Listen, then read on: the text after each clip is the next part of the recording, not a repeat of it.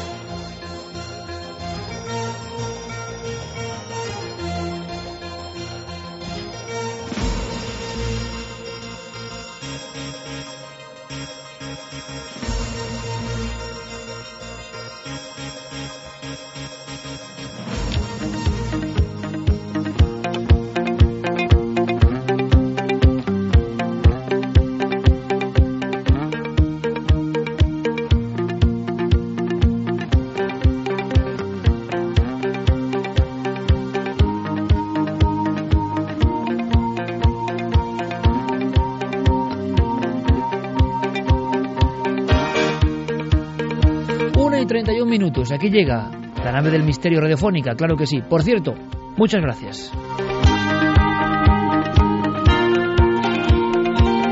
Muchas gracias porque una vez más nos habéis dado a nivel de números que tampoco nos hacen falta, sinceramente, porque sabemos que estáis ahí, porque ayer mismo tuvimos una muestra profunda de afecto milenario, pero bueno, de vez en cuando saben todos ustedes, sabéis todos vosotros, por dirigirme a los más mayores y a los más jóvenes, que llegan a una especie de anotaciones, ¿no? De análisis, lo que llaman el EGM.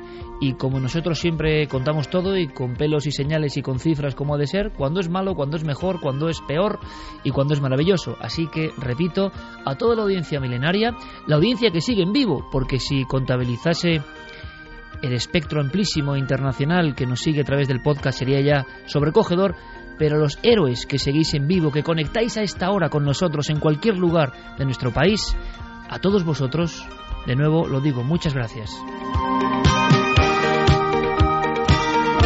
Santiago Camacho, enhorabuena. Enhorabuena a todo el equipo y enhorabuena a toda la familia milenaria que nos está escuchando ahora mismo. Javier Sierra, enhorabuena. Enhorabuena y gracias a esa audiencia tan fiel que en estos días, luego lo contaremos, eh, la hemos podido mirar a los ojos y nos ha vuelto a emocionar. Tienes una columna muy interesante sobre todo eso, por cierto, sobre esa gente auténtica. Javier Pérez Campos, enhorabuena compañero. Gracias Iker, enhorabuena también a ti, a, a todos los que estamos aquí y gracias también a los oyentes que no fallan a un solo programa.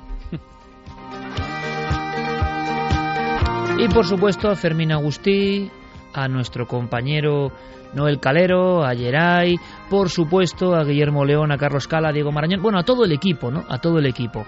Pero yo os voy a contar una cosa eh, que puede ser interesante. Hoy que es un programa un poco sombrío, hay que decirlo, hay temas, la actualidad es así, la actualidad manda. Hemos hecho ese cambio.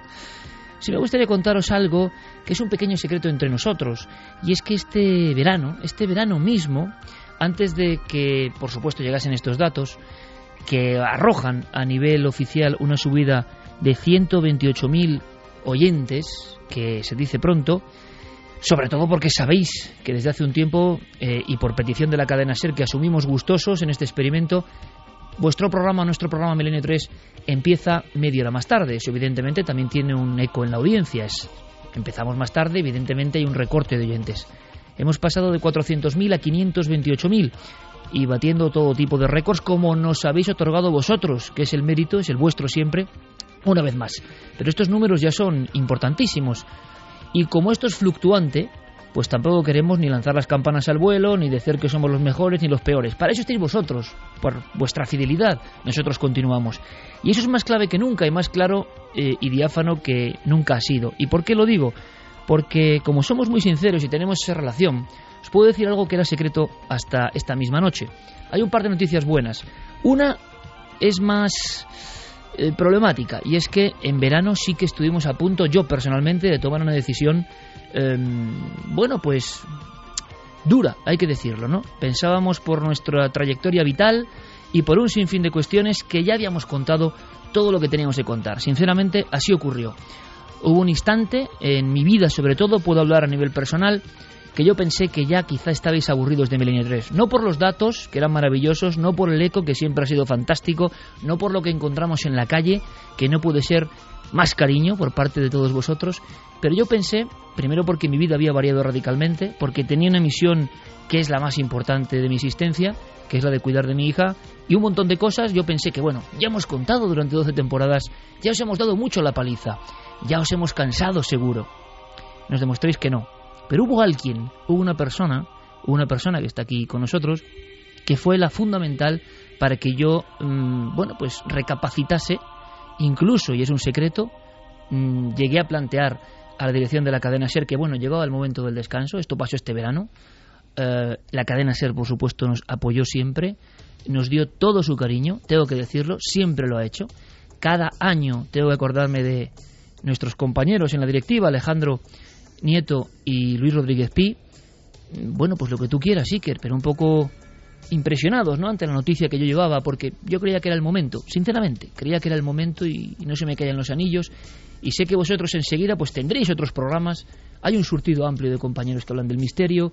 Y bueno, y la vida sigue, ¿no? No pasa nada, no tiene que ser feliz. Y yo lo era con todos vosotros, evidentemente, pero creí que llegó ese instante. Y en verano, y esto es un secreto, pero como digo, somos absolutamente honestos con nuestra audiencia, que es más que audiencia, es gran familia. Yo llegué a la planta noble de la Gran Vía y dije que, que este era el momento de, de retirarnos con la cabeza bien alta, porque si uno está 12 años o 12 temporadas en la radio, puede permitirse el lujo de retirarse creyendo que ha hecho bien los deberes y que se ha portado bien con su audiencia y con esta emisora que es sagrada en la historia de España y la radiodifusión.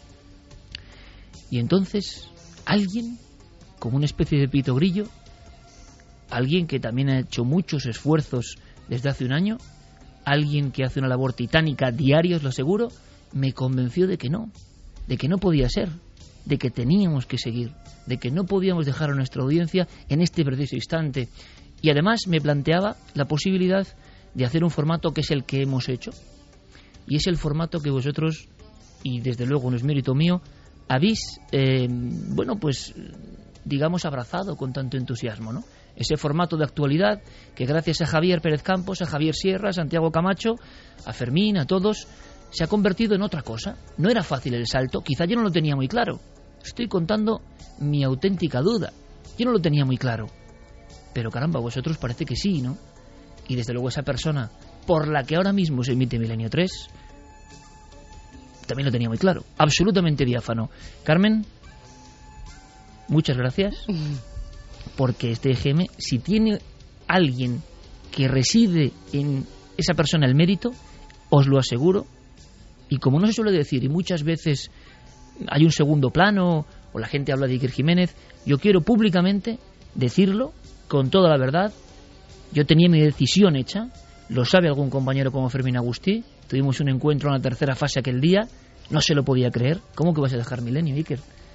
Y tú te empeñaste, tú que tienes ese trabajo diario absolutamente colosal, y tú dijiste que no podíamos marcharnos de la radio, que teníamos que hacer este formato de actualidad, que teníamos que hacerlo con nuestros compañeros y que seguro que la audiencia nos iba a respaldar. Así que quiero darte las gracias y estoy seguro que mucha audiencia también te las tiene que dar porque has sido eh, el factor fundamental para que ahora estemos disfrutando tanto. Luego resulta que ha ocurrido la alquimia y desde el primer día, con este formato nuevo, no nos lo podemos pasar mejor. Gracias sin duda a este equipo de artistas eh, con el cual uno tiene poco mérito. Así que gracias. Mm, buenas madrugadas, pues me acabas de dejar un poco helada porque no me esperaba estas palabras, pero no, gracias a todo el equipo que es quien hace posible esto. Tan solo hay momentos en la vida en que tienes que tomar decisiones. Era un momento a lo mejor en el que el inicio de nuevas temporadas en varias, eh, pues en una cadena de televisión, dirigiendo un formato de éxito y en este caso en la cadena SER también, pues a veces eh, son dos pesos muy grandes que hay que llevar y tú que eres el que dirige la batuta es el que más peso llevas en ambos programas, con lo cual también es normal que a veces te agobies y pienses que no puedes con todo. Pero fíjate, cuando estabas tomando esa decisión, esa misma tarde yo estaba con mi hija en un sitio, en una tienda, y una mujer se me acercó y me dijo, mira, tengo una niña como tú y vivo fuera de España. Y he pasado el embarazo viviéndolo en la radio contigo, con vosotros, con el equipo. Sois tan necesarios en Milenio 3 que cuando viniste a casa y me dijiste, Carmen, he dicho que nos vamos de la radio, dije, no puede ser. Me he encontrado con gente esta misma tarde que me ha dicho, por favor, no os vayáis nunca. Fue como una señal que te pone en el camino y yo creo que las señales hay que seguirlas. Bueno, pues con esta franqueza os hablamos, ¿no? Con toda la verdad. Evidentemente, esta noche es la que hay que decir todo esto, ¿no? Eh, y no por los 528 oyentes o los que sean, sino por la forma que tenéis de, de, hacernos llegar ese efecto, porque las notas han sido buenas, cuando son peores también lo decimos evidentemente, siempre ese crecimiento espectacular y esto es lo que pasó. Esta es una historia que se tiene que contar ahora, no en el momento, ¿no? Tres meses después. Para que sepáis que nosotros también tenemos nuestras tribulaciones, eh, nuestras dudas, que, bueno, desde luego estamos muy lejos de ser perfectos, ¿no? Ni mucho menos, pero que no es fácil tampoco acercarse cada semana a la radio eh, y vosotros, ahí desde el otro lado, nos dais ese impulso son señales. Ayer tuvimos varias y tampoco es casualidad que Javier Sierra, nuestro compañero, precisamente se le haya ocurrido hoy y él no sabía de este inicio, este equipo es así, él no sabía lo que yo iba a decir, algo sobre esa fuerza que nos da la gente, ¿no? No la gente, el público. Esa fuerza tan misteriosa, tan extraña, que nos hace recapacitar, ¿no? Y que muchas veces nos saca del ensimismamiento en el que uno se mete. Pero os quería contar esta historia porque es nuestra historia y quizás sea la vuestra. Hay una pequeña anécdota también, incluso maravillosa. Todo está relacionado hay que anotar unas fechas. Vamos a ver primero días de contacto, Carmen.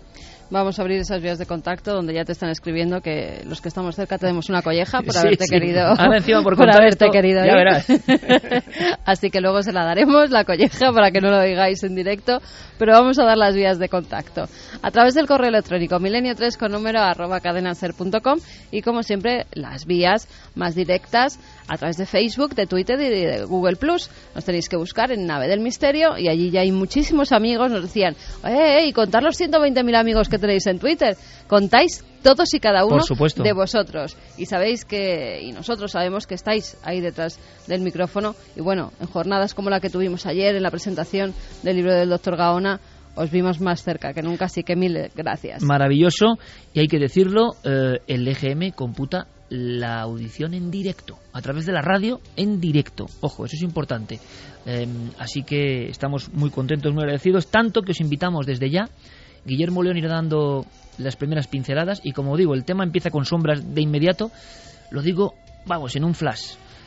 Em, este equipo tiene un sueño, yo tengo un sueño, todos tenemos un sueño de un lugar que hemos imaginado de niños, el lugar que nos encantaría visitar siendo niños, siendo jóvenes eh, o siendo ancianos, porque uno eh, lo de ser niño lo lleva en el alma, no en el DNI, ¿no? Es un lugar donde vamos a exponer los grandes tesoros de cuarto milenio. Es un lugar que estará entre los días 14 y 16 de diciembre, solo tres días, y lo digo por amigos que pueden venir de fuera, os juro que va a merecer la pena, porque vamos a dejarnos el alma en que merezca la pena. Eh, Hortaleza 63 es pleno corazón de Madrid, es el Colegio Oficial de Arquitectos de Madrid, es un lugar precioso. Hortaleza 63, 14 al 16 de diciembre. Cuarto milenio, la exposición también es milenio 3.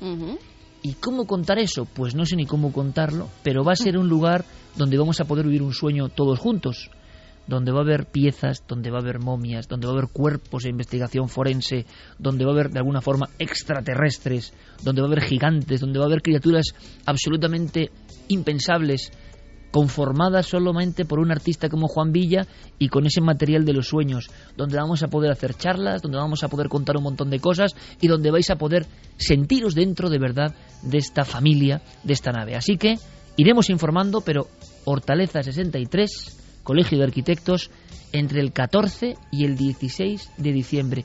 Y si me lo decís en 30 segundos, antes de meternos en faena, Javier, por ejemplo, a ti, ¿con qué pieza que yo me guardo las en la manga de si estará en el museo o no, porque todo no puede estar, son los tesoros, las piezas que más nos han impresionado. ¿Cómo puede ser un paseo, por ejemplo, un padre con su hijo viendo todo eso? Yo me comprometo además que de alguna forma va a estar contado, ¿no? Con mis palabras. Entonces, Javier, ¿tú qué pieza elegirías de todas las que han flanqueado nuestro caminar por la nave del misterio? Me cuesta mucho elegir una porque ha habido momentos maravillosos desde aquel despacho del FBI que compartimos Santiago Camacho y yo eh, hace, hace, algún tiempo y que quedó precioso, el arca de Noé, las cabezas de Nemrud, pero a mí una me impresionó mucho en el momento de entrar al plató, esas cosas que no se ven cuando, cuando se emite el programa. ¿no? Eh, yo creo que debí abrir los ojos como platos cuando vi reconstruido en ese lugar la Puerta del Sol de Tiahuanaco. Oh, maravilloso, porque ayer la estaba viendo yo. Gigantesca, enorme, impresionante la Puerta del Sol de Tiahuanaco, esa especie de, lugar de los misterios de piedra. Habrá mucha piedra, mucha imaginación, mucha historia. Estará esa Puerta de Tiahuanaco. Qué bien. Y los niños, la gente lo podrá ver, lo podrá tocar. Estos son los signos extraños. Pues sí, ahí estarán y estará su historia. Santi, tu pieza, rápidamente.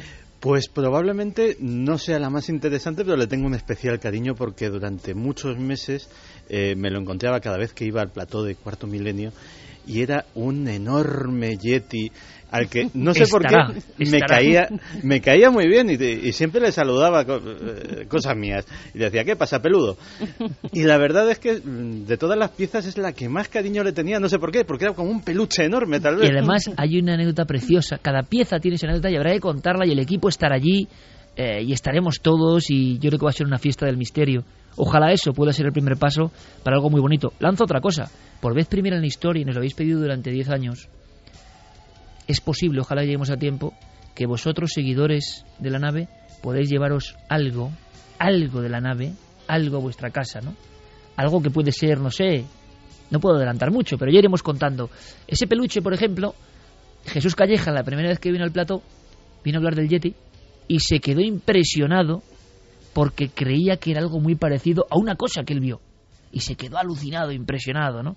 Bueno, la pieza de Javi, la de Carmen y la mía para la semana que viene. ¿Vale? ¿Os parece? Muy bien. Hay que comenzar ya, bueno, pero ya lo sabéis. ya están quedando a través de, del Twitter y de Facebook gente que es de fuera para esos días acercarse hasta Madrid y van a hacer otra cosa, conocerse los milenarios. Qué bien, qué bien. Ya solo falta que uno se pueda llevar un recuerdo del programa. Eso ya sería fantástico.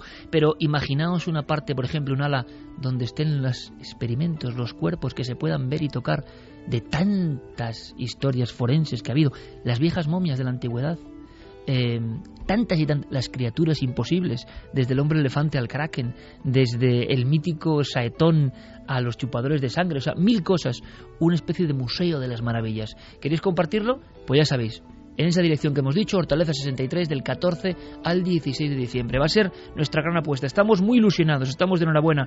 Vamos a construir el sitio que siempre nos hubiese gustado visitar, ¿no? En otra época, ¿verdad? Pero vamos a poder hacerlo con todos vosotros. Así que, sin más preámbulo, comenzamos, compañeros, vías de contacto abiertas, y comenzamos con un tema así, un poco más sombrío, ¿vale? Ha ocurrido ahora mismo en Chinchón. Variamos, compañero Noel Calero, que espero verte por allí, por supuesto, por supuesto.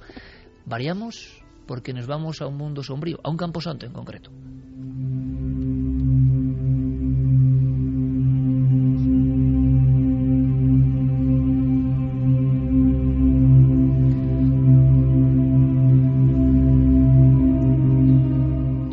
Temas eh, tienen que ver con criptogrupos, tienen que ver algunos con visiones del cielo y el infierno sobre todo. Vamos a ahondar y la noticia convulsionaba esta semana a la población de Chinchón, Javier. Es una noticia que ha pasado muy desapercibida para los medios de comunicación en general, una noticia de la que solo se ha hecho eco hasta ahora eh, Telemadrid con unos breves minutos dedicados a esta información para que te hagas una idea de lo terrible de esta imagen, de esta noticia.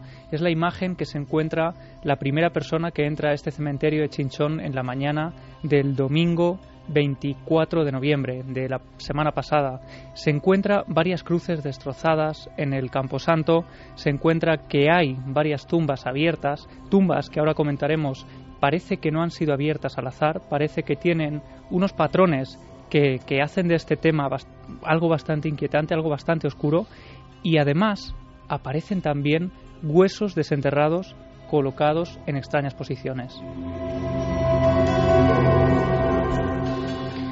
Informaba Telemadrid, nuestros compañeros de Telemadrid, del asunto, brevemente, con el impacto por parte del público, pero había algo que ahora vamos a contar. Sobre todo nos ha impresionado una información, un confidente, nos ha proporcionado información que ahora analizaremos sobre los nombres, nunca había escuchado algo parecido, ¿eh? de las tumbas profanadas y que los propios nombres hacían, de alguna forma, construían un código. Escuchamos el documento de Telemadrid, ¿te parece, Javier? Se informaba así sobre este acontecimiento. En la otra sepultura que he visto, sí, se han metido y han cogido huesos. El yerno se ha bajado y lo ha visto. ¿Y le ha confirmado que se habían llevado huesos? Sí. Sí, se han metido. huesos de algo, no sepa qué será. Y debe magia. ¿Han tocado los cadáveres? Han tenido que Sí. tocar porque según en una sepultura, no sabemos cuál, han cogido huesos como para hacer magia o para una cosa así. Y los cristos los han cortado así por las muñecas y por las piernas.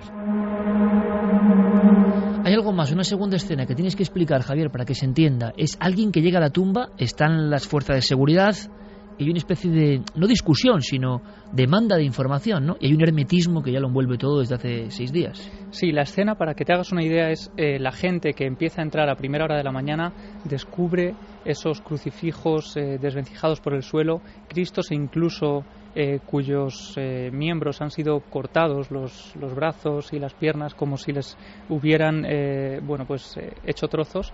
Y entonces las autoridades deciden para que aquello no, no se convierta en un circo, digamos, de curiosos, cierran las puertas, se pone una lista de personas afectadas en la puerta y solo se permite entrar a los familiares de esas tumbas que han sido profanadas en concreto. Y desde el primer momento, y rescatamos esta escena de ese, de ese informativo de Telemadrid para que nos hagamos una idea del hermetismo de los miembros de seguridad, nosotros hemos también intentado que nos eh, den alguna información o que nos corroboren algún dato. En ningún momento han querido hacer declaraciones y esto es lo que ocurría. Una de estas personas afectadas llegaba a pedirle a uno de los, de los miembros de la Guardia Civil que le dieran algún dato más y esto es lo que ocurría. Me han dicho que se han llevado el Cristo. Aquí no aparece como afectado. Pues me han dicho que es el vecino que se han llevado el Cristo. No le puedo decir de momento nada más. Sí. ¿Es un acto de profanación como tantas veces pasa puro vandalismo o hay algún código oculto? Mm, ¿Tienes una información? Bueno, son varios los confidentes, entre comillas, que se ponen en contacto contigo, Javier.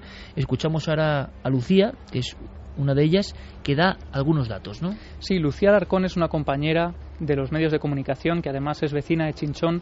Con ella hemos hablado de, de, bueno cómo se ha vivido la noticia en este lugar. Hay que comprender, ¿no? Y hay que imaginar el dolor de las familias cuyos eh, bueno pues los nichos de los familiares han sido profanados. Algunos parece ser y este es un dato que de corroborarse pone los pelos de punta, pone la piel de gallina porque parece que ha desaparecido incluso algún cuerpo. Y bueno, pues Lucía hemos hablado con ella para que nos cuente un poco el latido eh, de cómo se está viviendo la noticia ahora mismo en Chinchón. Están tristes, son unos ánimos tristes porque flota en el ambiente esa tristeza. Yo creo que los familiares, en este caso, sí que sabrán ya qué es lo que ha ocurrido. Somos los demás los que, eh, porque como tú decías, había una lista en la que se reflejaban las sepulturas afectadas, los nombres de esas familias, y son los que han tenido acceso al cementerio. 1 y 53. Y aquí viene la clave que ahora podemos desarrollar porque siempre hay una oscuridad especial. Claro, es un tema de una negrura tremenda, ¿no? El de grupos que, mmm, más allá del gamberrismo, sino más bien sabiendo lo que hacen o queriendo dejar algún tipo de mapa, generan una especie de, de, código, ¿no? Muy del código da Vinci, precisamente, o de libros de Dan Brown o de otros autores, ¿no? Pero en la realidad está ocurriendo en Chinchón, no en Minnesota ni, ni en Dakota del Sur, ¿no? Vamos a ver, hay una cosa impresionante que es los nombres de las sepulturas que han sido más afectadas, que no estaban juntas al parecer y que han sido elegidas es profeso en una fecha es profeso y bajo una luna eh, absolutamente concreta. Eh, cuéntanos. Fíjate, hemos hablado con otro informador que de momento eh, ha preferido mantenerse en el anonimato para que, bueno, él está investigando también por su cuenta y no quiere aparecer en los medios, pero nos daba detalles que desde luego son eh, tremendos. Por ejemplo, datos que al gran público pueden parecerle eh, casuales, pero que para la gente que realiza unos tipos muy determinados de ritos no lo son, como por ejemplo la posibilidad de que haya sido en, la, en una noche de luna llena eh, puede influir en, todo esto. La mutilación de Cristos eh, se, ha, se ha quedado ahí. No ha habido, por ejemplo, robos de crucifijos de cobre o de adornos de plomo que son, por ejemplo, uno de los objetivos principales cuando se intenta o cuando el móvil de, de estos de estas es puro robo. claro, es un robo, es decir, esos objetos se han quedado ahí. Se han encontrado tumbas escarbadas y que se han dejado tal cual, como si alguien estuviera buscando algo concreto y al descubrir lo que había no le hubiera llamado la atención y se hubiera ido a buscar otras cosas. Nos hablaban también, por ejemplo, de que sabían que estaban buscando cuerpos frescos, es decir, personas que hubieran sido enterradas eh, recientemente, hace escasos días, y uno de los datos, de los detalles que hacen de este caso algo casi de novela, es que las tumbas eh, que han sido más damnificadas eh, son las que pertenecen a personas llamadas José, María o Ángel.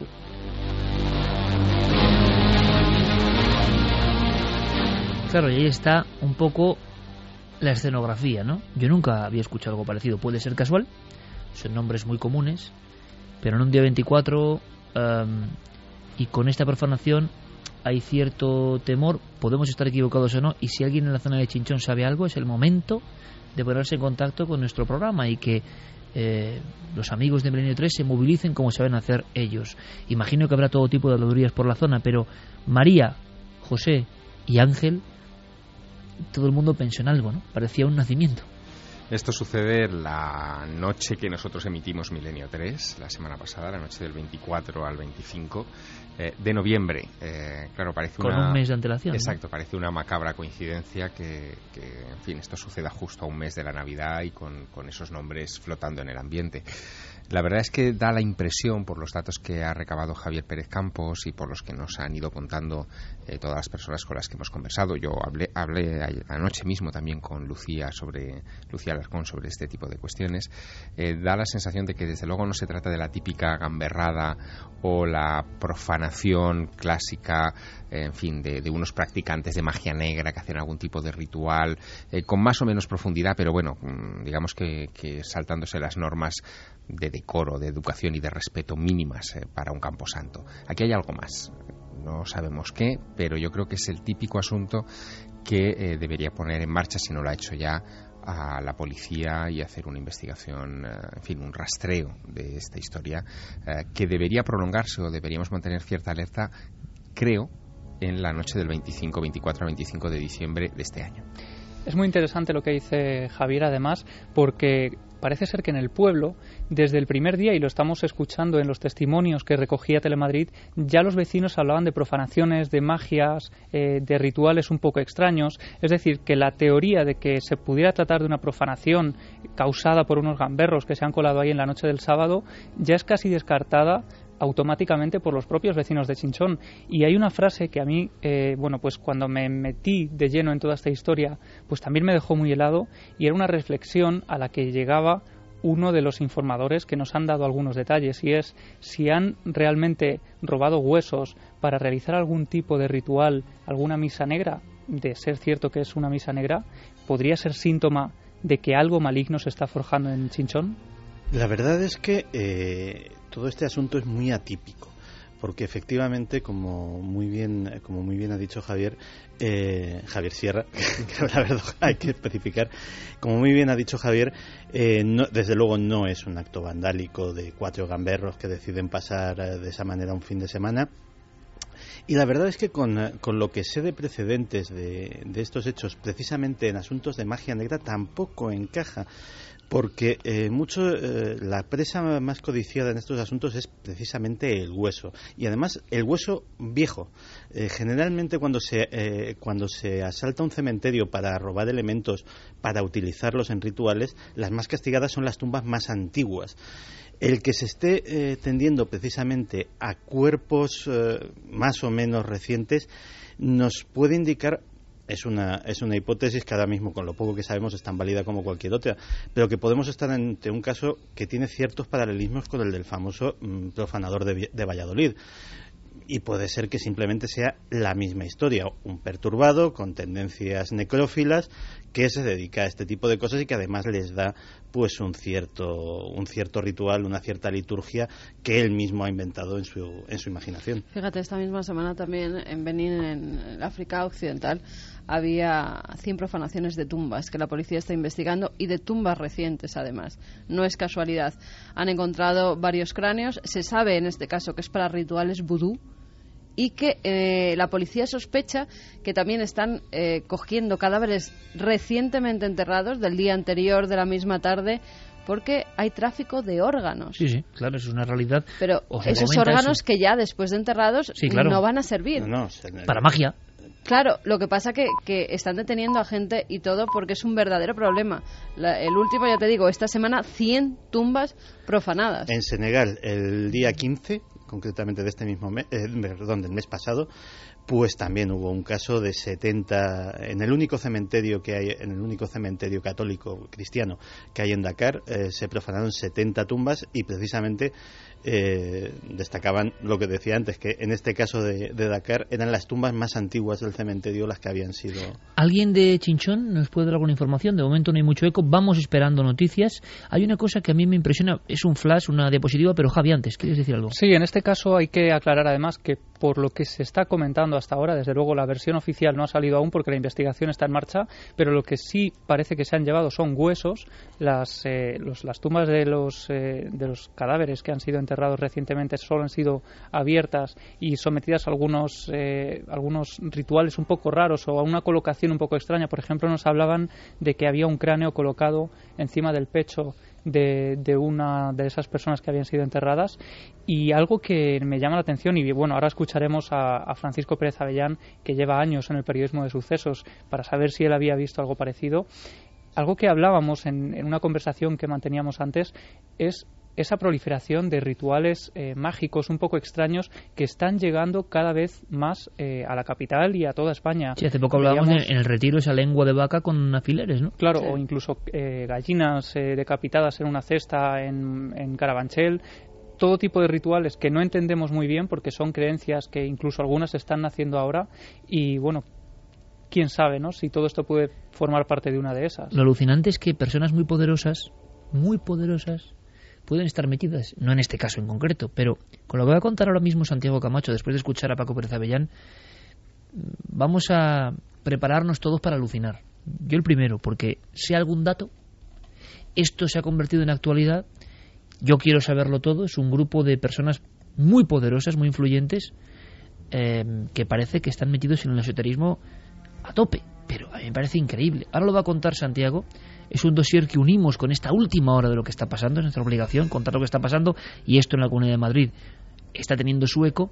Escuchamos como colofón el análisis, la opinión de Paco Pérez. El hecho de que hayan desaparecido determinados huesos, no cualquier hueso, sino que de pronto parece que los han elegido, pues significa que hay un tipo de ceremonia y es muy probable que esto se deba a algún tipo de acto de iniciación en una secta satánica.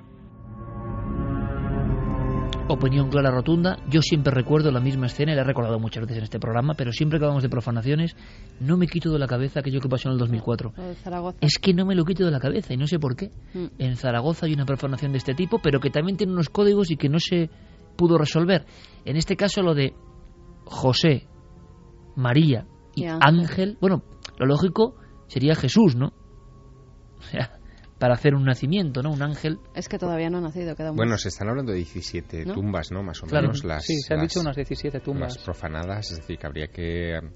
En fin, ver si ese- esos nombres, que tampoco lo sabemos porque la información es muy escasa, es que se ha repetido. Es decir, es que hay eh, tres Josés, em, cuatro Ángeles, o de repente hay una mezcla ahí de nombres y solamente han trascendido, en fin, los que tienen esta connotación eh, casi navideña. ¿no? Exacto, que también Eh, puede haber ahí una perturbación en la propia información. ¿no? Exacto, eso yo creo que hasta que las autoridades no, no lo aclaren. De todas maneras, tengo la sensación, eh, por, por lo que he podido comentar con alguna gente de Chinchón, que este asunto se está llevando muy sotoboche, ¿no? Que, que- Sí, pero como siempre, Javier. Sí, sí, como que no, como que hay una especie de pudor o de vergüenza extraña. Siempre Eh, pasa. En fin, eh, yo entiendo que haya que, que poner por delante el respeto a los familiares de las víctimas o de los, de los fallecidos y, Claro.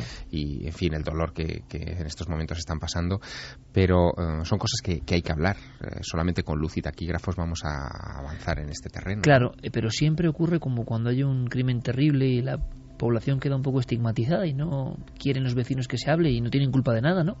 Que profanen tu cementerio no es culpa de la población, habitualmente es gente de fuera. Pero, como decía, yo hay una imagen que ocurrió en Zaragoza en el 2004, que contamos aquí en vivo, y no me la puedo quitar de la cabeza, y me vuelve siempre lo que es el cerebro, ¿eh? Cuando hablamos de profanaciones, resulta que alguien, si lo recordáis, entra en el cementerio de Zaragoza, que no es poco cementerio, ojo, y hace una serie de ritos y lo que hace es martillear pacientemente las fotografías de los difuntos antiguos, una tras otra, borrándoles el rostro, quitándoles los ojos, como la antigua saña iconoclasta de culturas del siglo IV, vamos, culturas iberas, quitar la mirada de los difuntos como si los difuntos, desde sus fotos sepia, no pudieran ver lo que está ocurriendo. Pero lo más acongojante, por no poner otra palabra, es que la única tumba, en mitad de todas ellas, que dejan con ojos abiertos, es la tumba de un bebé.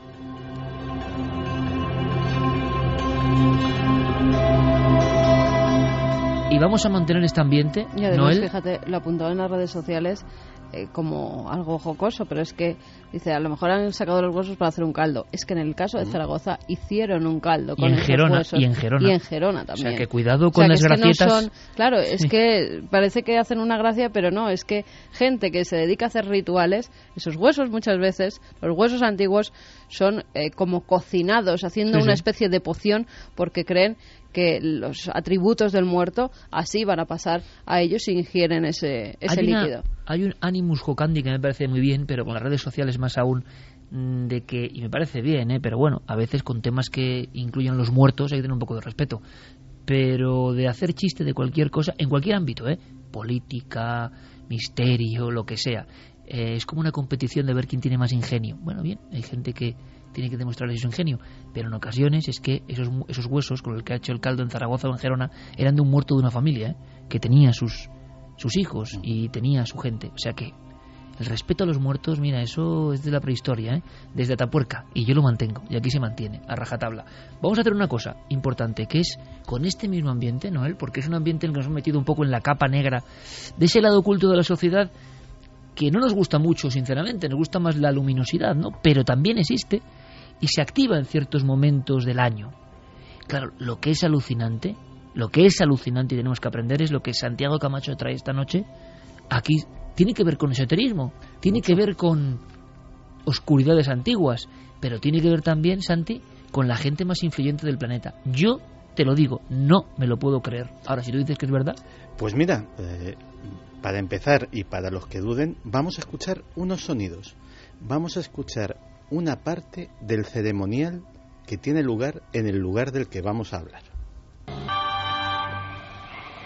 Bohemians and priests, the desperate call of heavy hearts is answered by the power of your fellowship. Dull care is slain.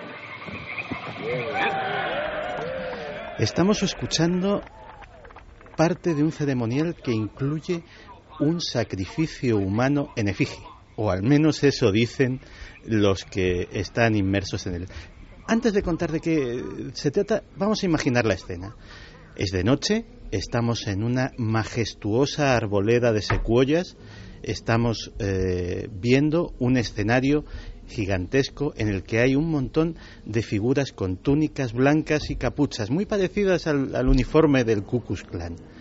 Todo está presidido, iluminado por las antorchas, por una gigantesca estatua de hormigón de 14 metros de alto que simboliza la efigie de un búho. Cuando este narrador, este oficiante, dice estas palabras, unas figuras traen un ataúd. En su, en su interior hay un bulto que tiene una leve forma humana y que es colocado sobre una pira. Dichas las invocaciones, alguien acerca una antorcha, la pira se prende y todos los presentes, más de mil personas, prorrumpen en aplausos.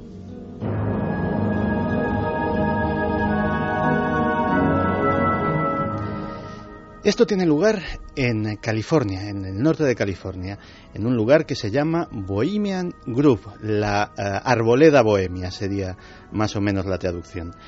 Y en este lugar, una vez al año, en verano, a mediados de julio normalmente, se reúnen 2.000 de las personas más influyentes del mundo. ¿A qué? Pues, entre otras cosas, a celebrar rituales de este tipo. Todos ellos forman parte de un grupo, de una asociación que se llama el Club Bohemio. El Club Bohemio fue fundado en 1873 en San Francisco. es un club, tiene en San Francisco su sede, y es un club como los clubes ingleses. Van los señores, porque es un club solo para hombres, pues a pasar el rato, leer el periódico, hablar de sus cosas eh, y estar un rato tranquilos y relajados. Su eh, fin oficial, su fin público, es la promoción de las artes. Y, eh, de hecho, es tan oficial que hace muy poco tuvieron, perdieron un juicio en los tribunales porque los tribunales eh, de discriminación del Estado de California les obligaron a contratar mujeres como parte de su personal. Una pregunta, a las 2 y 10 exactamente estamos conociendo este inframundo. Se han dicho personas muy poderosas y yo te pregunto, Santi, ¿por qué precisamente esta semana? Nosotros siempre tocamos los temas porque son actualidad, porque esto ha vuelto de alguna forma. Se ha hablado en los medios de este grupo, que ahora vas a seguir diseccionando. Pues sí, curiosamente, eh, esta grabación que hemos escuchado, que forma parte de una filmación con cámara oculta que el periodista Alex Jones llevó a cabo en 2009, infiltrándose por caminos secretos de los bosques hasta llegar muy cerca, apenas 200 metros del lugar donde se, se celebraba el ceremonial y poderlo filmar, aunque de lejos, y captar el audio de, de la megafonía, pues ha tenido uno de estos casos de síndrome de Lázaro de los que hablábamos hace unas semanas. De repente, no se sabe muy bien por qué, diversos medios a nivel mundial han descubierto esta grabación y han dicho, Dios mío, una secta peligrosísima de, hombres muy poderosos opera en Estados Unidos. El asunto era antiguo, pero el hecho de que haya venido a la primera plana de la actualidad en algunos sitios, pues nos da la ocasión de hablar de este tema que ya verás que es apasionante. Y antes de seguir, solamente como si fuesen un salpicón de nombres. Dime algunos nombres poderosos. Si me sigues contando ahora, nos sigues contando la historia. Eh, dices, hombres poderosos, ¿a qué nivel? Hombres poderosos al nivel de Ronald Reagan, de Richard Nixon, de Helmut Kohl, de Valéry Giscard d'Estaing, eh, hombres poderosos eh, del calibre de los de la familia Bush, padre, hijo y hermano gobernador de Florida, etcétera, etcétera. ¿Es posible esto? ¿Es posible esto? Eh, me estás hablando de amos del mundo, ¿no? Europeos, americanos. Cuéntanos, Santi, más datos, ya lo analizamos. Pues efectivamente, este club para eh, club social para eh, la difusión de las artes todos los años celebra lo que podríamos denominar una acampada para gente muy poderosa. Dura algo más de una semana, alrededor de 10 días, y ahí se reúnen 2.000 personas que forman parte del club cuya cuota de entrada es absolutamente prohibitiva y para el que hay una lista de espera que ronda los 20 años. 20 años para irte de acampada siendo tan poderoso, es que ya suena muy raro. Bueno, de hecho, eh, 20 años para irte de acampada siendo tan poderoso. Todos los años en el Waldorf Astoria de Nueva York eh, se celebra una cena donde se corona a los nuevos miembros de la vieja guardia. La vieja guardia es la élite de este grupo. Para formar parte de la vieja guardia hay que llevar 40 años perteneciendo al grupo. Y entonces digamos que ya formas parte del club dentro del club, de la parte que lo maneja absolutamente todo, que sabe el verdadero significado de los rituales, etcétera, etcétera. Pues bien, estas 2.000 personas se reúnen cada mes de julio en eh, la localidad de Monterrío, en el, eh, en el, condado de Sonoma, en California, en una propiedad gigantesca de 10 kilómetros cuadrados, en el centro de la cual hay un complejo que tiene escenarios, bungalows, lugares de acampada, cocinas, eh, este gigantesco auditorio donde se celebra este ritual y que ya de por sí tiene espacio para albergar a esas 2.000 personas para que lo puedan ver absolutamente todos y nadie sabe lo que hacen dentro. Eh, en la localidad cercana contratan personal porque lógicamente toda esta gente come, cena, hay que limpiar, hay que hacer labores de llevar víveres, etcétera, etcétera. Y el personal tiene unas áreas muy restringidas en las que puede estar y a las 8 de la tarde no tiene que quedar absolutamente nadie, ni siquiera personal de seguridad, que se restringen al perímetro, entre ellos, lógicamente, el propio Servicio Secreto Norteamericano, que protege al presidente, que muchas veces es eh, asistente de honor en este, en este tipo de reuniones, y a partir de las 8 de la tarde, cuando cae la noche, nadie sabe lo que sucede en Bohemia ¿Y qué se ha logrado saber de lo poco que se ha trascendido ¿no? en esta oscuridad? Pues eh, en este casi siglo, o más, eh, sí, casi siglo de, de existencia, de, de existencia del grupo, pues eh, ha habido no uno ni dos, sino tres periodistas que han conseguido infiltrarse. El último, Alex Young, que ha conseguido esta grabación de vídeo de los rituales. Y eh, anteriormente, pues hubo personas que consiguieron ver desde fuera parte de la actividad diaria. Desde luego se dan eh, conferencias, se hacen mesas redondas, todo como si fuera una especie de, de, camping, de merendero gigantesco, donde se reúnen a estar a sus anchas los poderosos. También eh, coinciden todos los que se han infiltrado que esta gente tan seria, tan eh, austera en su vida pública, digamos que en ese entorno íntimo se dedican a la autoindulgencia. Eh, hay grandes borracheras, hay eh, desnudez, hay eh, cosas eh, tan, tan niñas como eh, orinar en los árboles delante de todo el mundo, etcétera, etcétera. Claro, imagínate a un presidente de tal o cual república poderosísima del mundo, pues eh, en paños menores, eh, haciendo sus necesidades en la, eh, al pie de un secuoya. Pues a esas cosas, pero claro, es que estamos juntando a 2.000 personas sin inhibiciones, muy poderosas, en un entorno en el que pueden suceder muchas cosas. En la reunión de 1942 se pergueñó el proyecto Manhattan, es decir, se eh, puso en marcha el proyecto que llevó la primera bomba atómica a Hiroshima.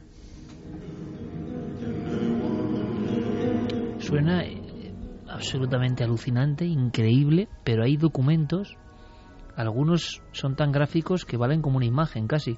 Este es un texto Santiago, uh -huh. que viene en las memorias de Richard Nixon. En sus memorias, es que, que, tienen ese título, Memorias simplemente, escritas en 1978. Y él mismo hace referencia a su asistencia a Bohemian Group. Vamos a escucharlo. Si tuviera que escoger el discurso que más placer y satisfacción me ha producido en mi carrera política, ese sería el discurso en Bohemian Group en julio de 1967. A pesar de que este discurso fue a puerta cerrada y no recibió ningún tipo de publicidad en su tiempo, sin embargo, en muchas importantes formas se convirtió en el primer hito en mi carrera la presidencia. Presidente Richard Nixon, Memorias 1978. Esto quiere decir que Richard Nixon, ni más ni menos, le otorga un papel importante a esa ponencia, en ese grupo extrañísimo, importante como para dar el salto después. Esto, esto, es posible, esto es... En muchas e importantes formas. Dice que fue el primer hito de su carrera a la presidencia. Pero es que no es la única vez que se sabe que Richard Nixon hace referencia a sus visitas a Bohemian Group. Resulta que en Petit Comité, en el despacho oval, se grababa absolutamente todo. Son las famosas cintas del Watergate. Y ahí también habla de Bohemian Group. Y no en unos términos tan elogiosos como estos, sino que hace referencias en las que lo que se deja entrever por lo que dice es que era un peaje desagradable por el que hay que pasar si se quiere acceder al poder en Estados Unidos. Para darle un poco de oxígeno a, Santi, ¿tú no alucinas, Javier? Yo había oído hablar algo de, de esta organización, eh, sobre todo hace algunos años, cuando eh, saltó una pequeña historia a la que, bueno, muy pocos le dieron importancia, pero que a mí sí que me chocó. Eh, tiene que ver con uno de los símbolos del Bohemian Group, el gran símbolo, que es esa especie de búho que, que, antes nos describía Santiago. El búho es un animal, en todas las tradiciones, un psicopompo, es decir, un guía al más allá. Todo eso está relacionado con esos desfiles con ataúdes también que nos, que nos contaba Santiago. Por lo tanto, el tipo de ritual que ahí se realiza es un ritual de carácter iniciático. Pero lo que a mí me llamó la atención hace algunos años es que se conectaba la existencia de ese, de ese grupo con, eh, los, eh, con el diseño del gran símbolo de poder de los Estados Unidos, que sería el famoso reverso del billete de un dólar. ¿no? si cualquiera de nuestros oyentes tiene en estos momentos un billete de un dólar por casa o entra en Internet, es que será muy, más fácil, digo yo, ¿no? Que será más fácil, seguramente. un dólar, bueno. hay, hay un pequeño detalle muy significativo, pero muy pequeño, hay que verlo casi con lupa. No, con lupa. Sí, y con si lupa. es con un cuenta hilos o una Mejor. lupa de joyero, mejor. Sí, sí, que es en el el extremo derecho del billete del dólar, en, en el 1, en la mandorla que rodea al 1, en, en la parte superior izquierda de esa mandorla, en medio de la filigrana que rodea todo el número, hay como una especie de mueca o de mota eh, que cuando es ampliada convenientemente eh, muestra el aspecto de un búho asomado eh, como vigilando Pero está escondido. Exacto, está escondido, como vigilando, eh, pues fíjate, el gran símbolo del poder en los Estados Unidos, que es el billete del dólar, ¿no? Bueno, pues esto me llamó la atención. Es verdad que, que ese búho está ahí, no es un invento, es un diseño exprofeso, en en fin, no se puede negar. Circulan millones de copias de ese búho por todo el mundo. Eh, y también es verdad, como nos está contando Santiago Camacho esta noche, que Bohemian Group existe y que muchos de los grandes, por no decir todos los grandes del poder en los Estados Unidos, yo creo que nos tiene que hablar de, de Barack Obama, incluso Santiago esta noche. Barack Obama ahí. eh, están conectados de alguna manera con, con este grupo.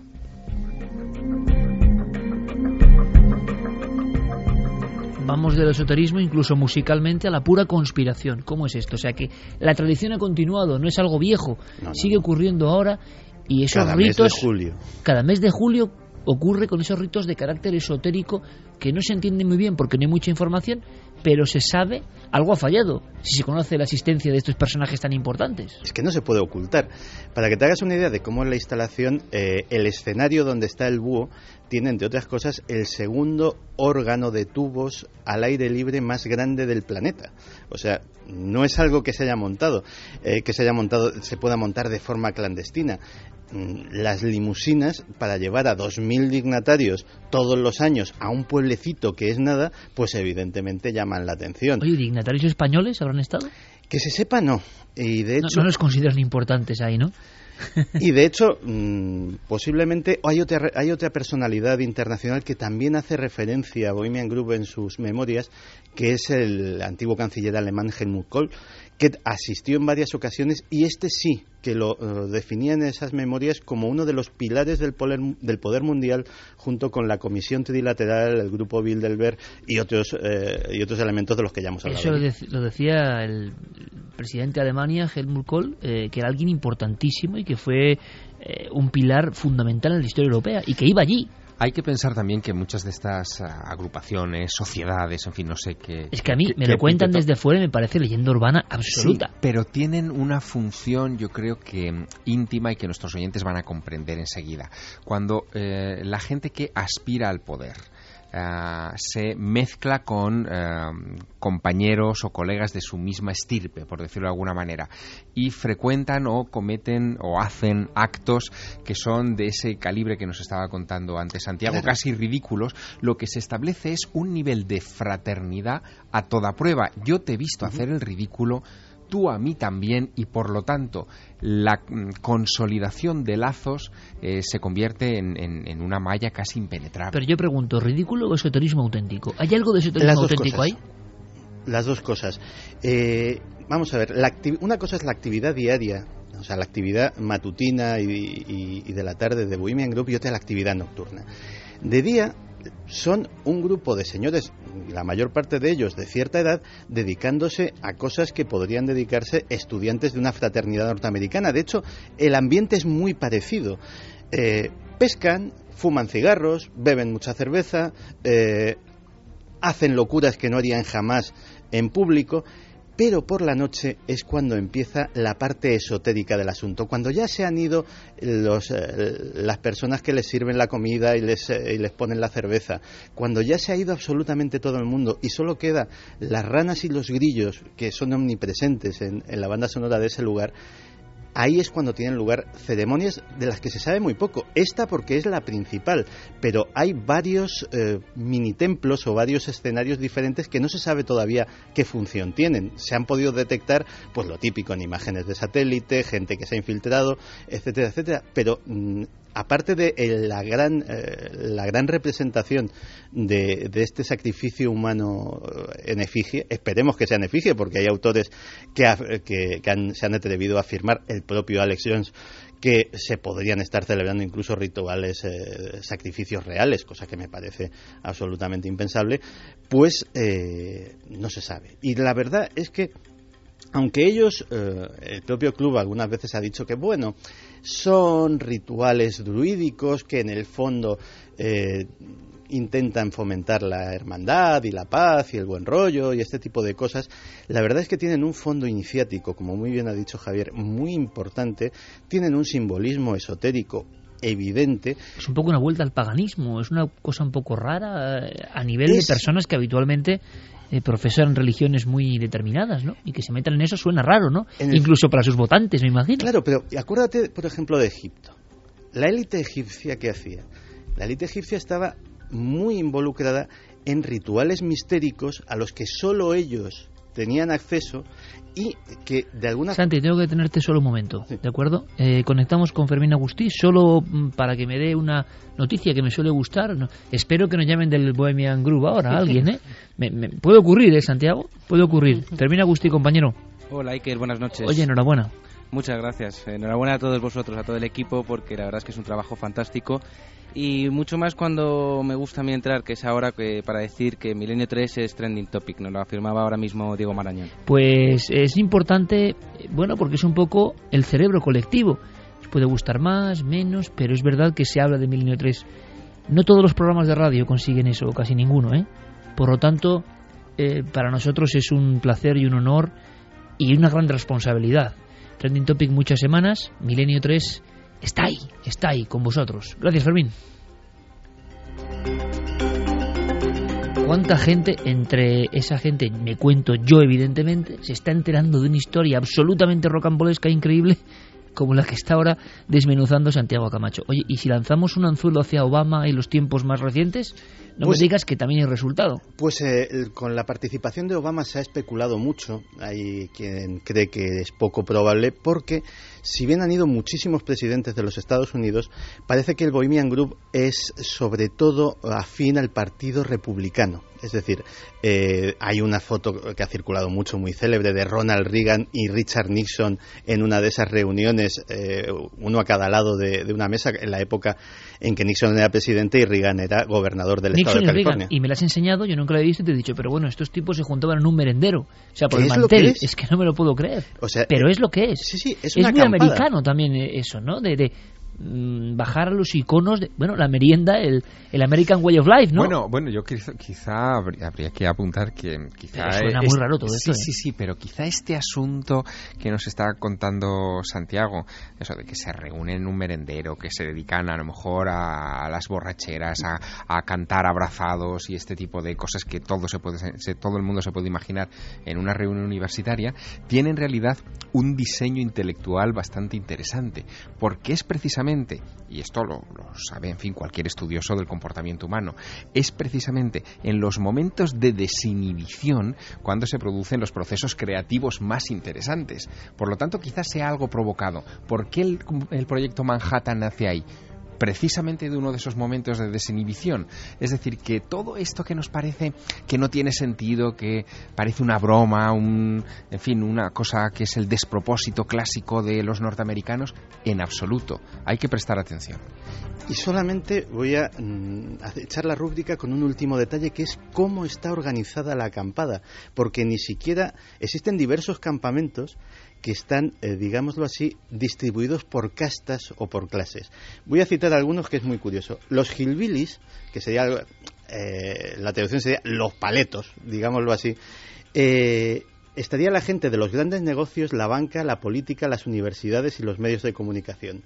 En otro que se llama Mandalay estarían los contratistas de defensa y los presidentes de los Estados Unidos en otro que se llama el cavernícola, gente de los think tanks, de las compañías petrolíferas y de las universidades.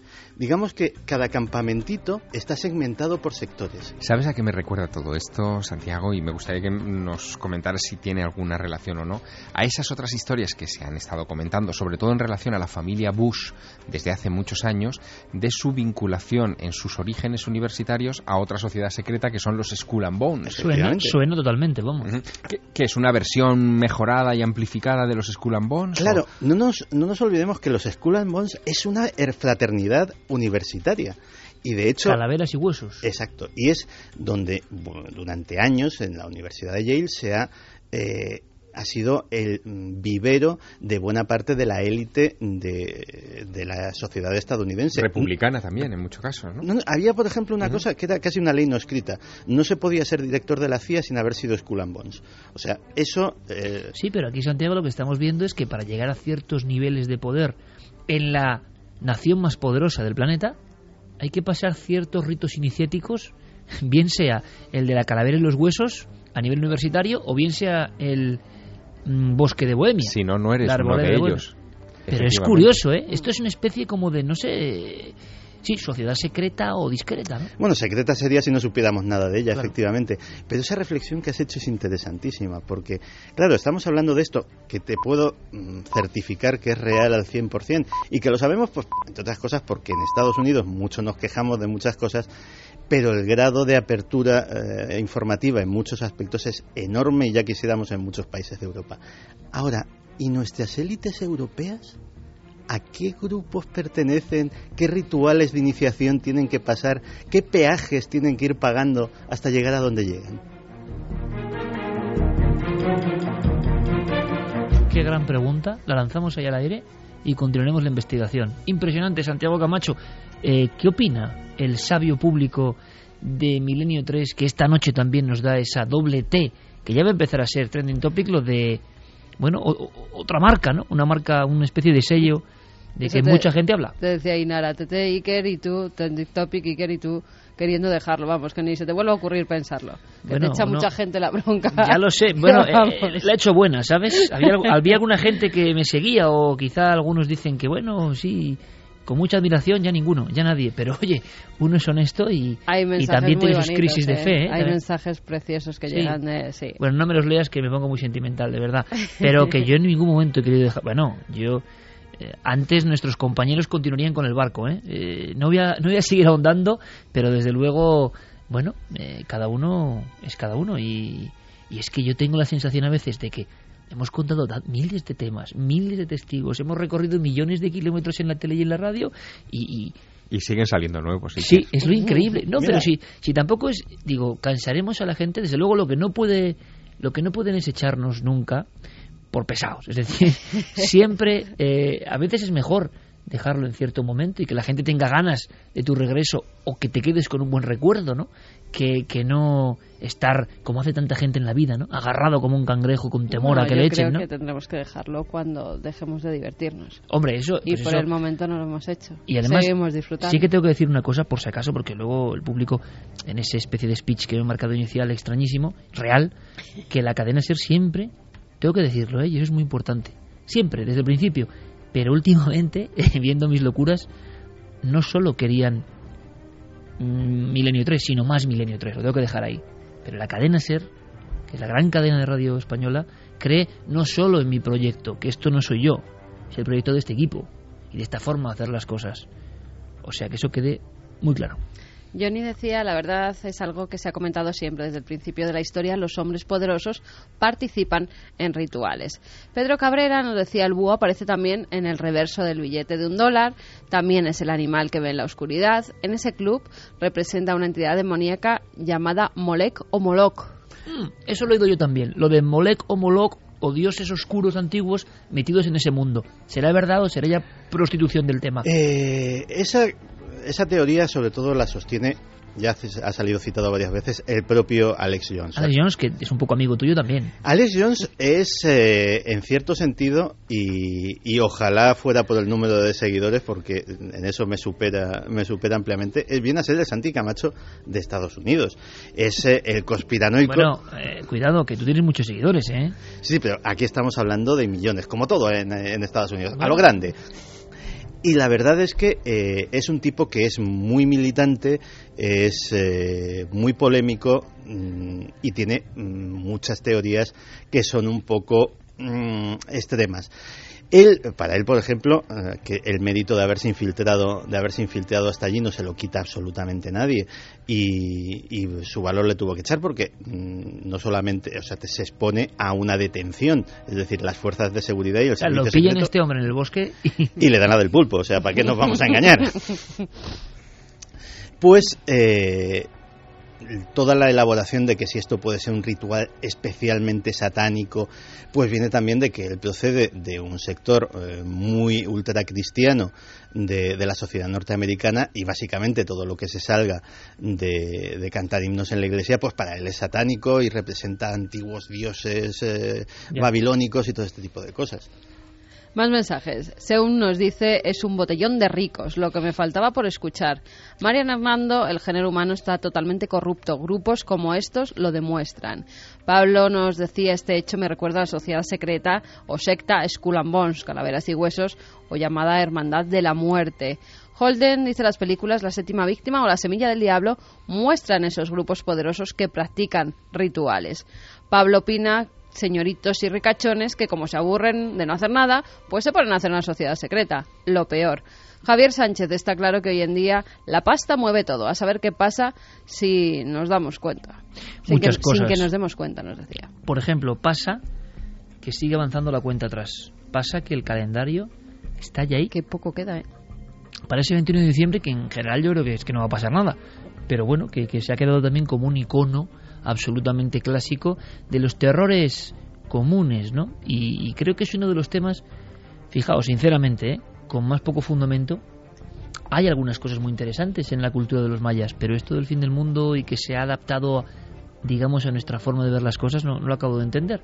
Pero nosotros seguimos cualquier noticia, rastreamos cualquier noticia que tenga que ver con el eco en el ser humano de esa fecha. Es la cuenta atrás que nos trae nuestro compañero Carlos Cala. Y después, solo os digo una cosa, vamos a viajar, ¿os parece? Al cielo y al infierno. Quedan 18 días para el fin del calendario maya.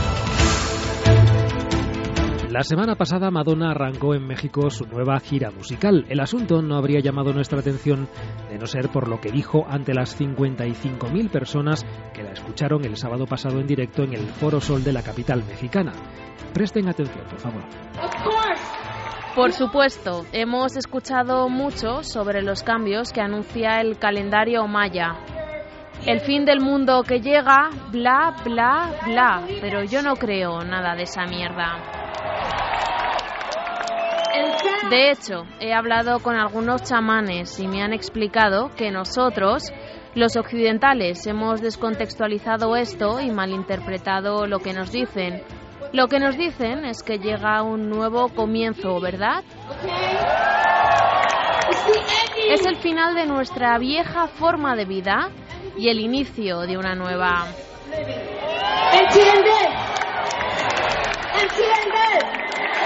La reina del pop de 54 años gritó entonces en euskera Sagarra yo, te amo, invitando a sus fans a neutralizar los pensamientos negativos que suscitan, asegura, las informaciones sobre este discutido apocalipsis. Gracias. Repeat after me. Shagarajo, Mexico.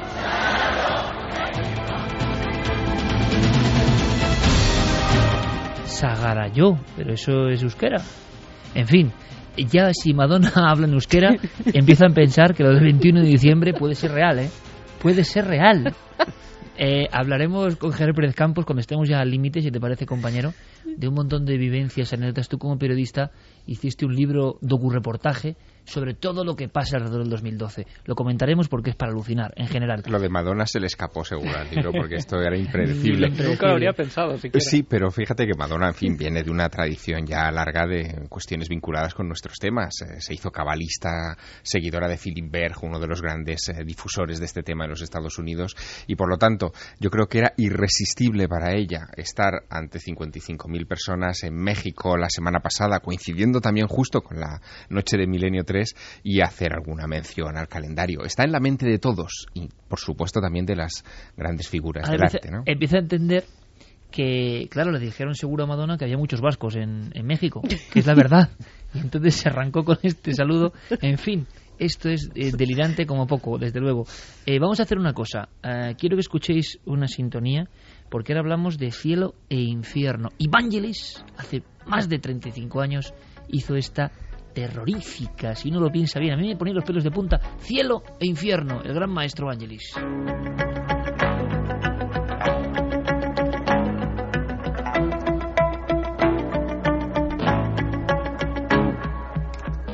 Vamos a conjuntar esta música maravillosa, estridente, con otras de Ennio Morricone, ni más ni menos, de una película, claro, imposible igualar en calidad a la primera, El Exorcista 2, El hereje, pero cuya banda sonora es tremenda, tremenda, ideal para hablar de este tema. Muchos pintores, ¿verdad, Javier? Tú ahora que estás muy metido en el mundo del Museo del Prado y de la pintura para tu próximo libro, eh, hay muchos, y es fácil ir al Prado y verlo, que dibujaron el infierno. El Bosco quizás sea uno de los más famosos. Hay otros menos famosos que merece la pena visitar, que casi dibujaban cómo el infierno venía a la tierra. Era terrorífico absolutamente. ¿Podríamos en un minuto describir cómo alguno de esos pintores dibujaron la llegada de los ángeles del infierno? Bueno, en España, no solo en el Museo del Prado, sino, por ejemplo, en el Monasterio de San Lorenzo del Escorial, hay algunas piezas que son verdaderamente intimidantes. ¿no? Eh, me viene a la mente el primer cuadro que pintó Domenico Teotocópuli, el Greco, nada más llegar a España para la corte de Felipe II.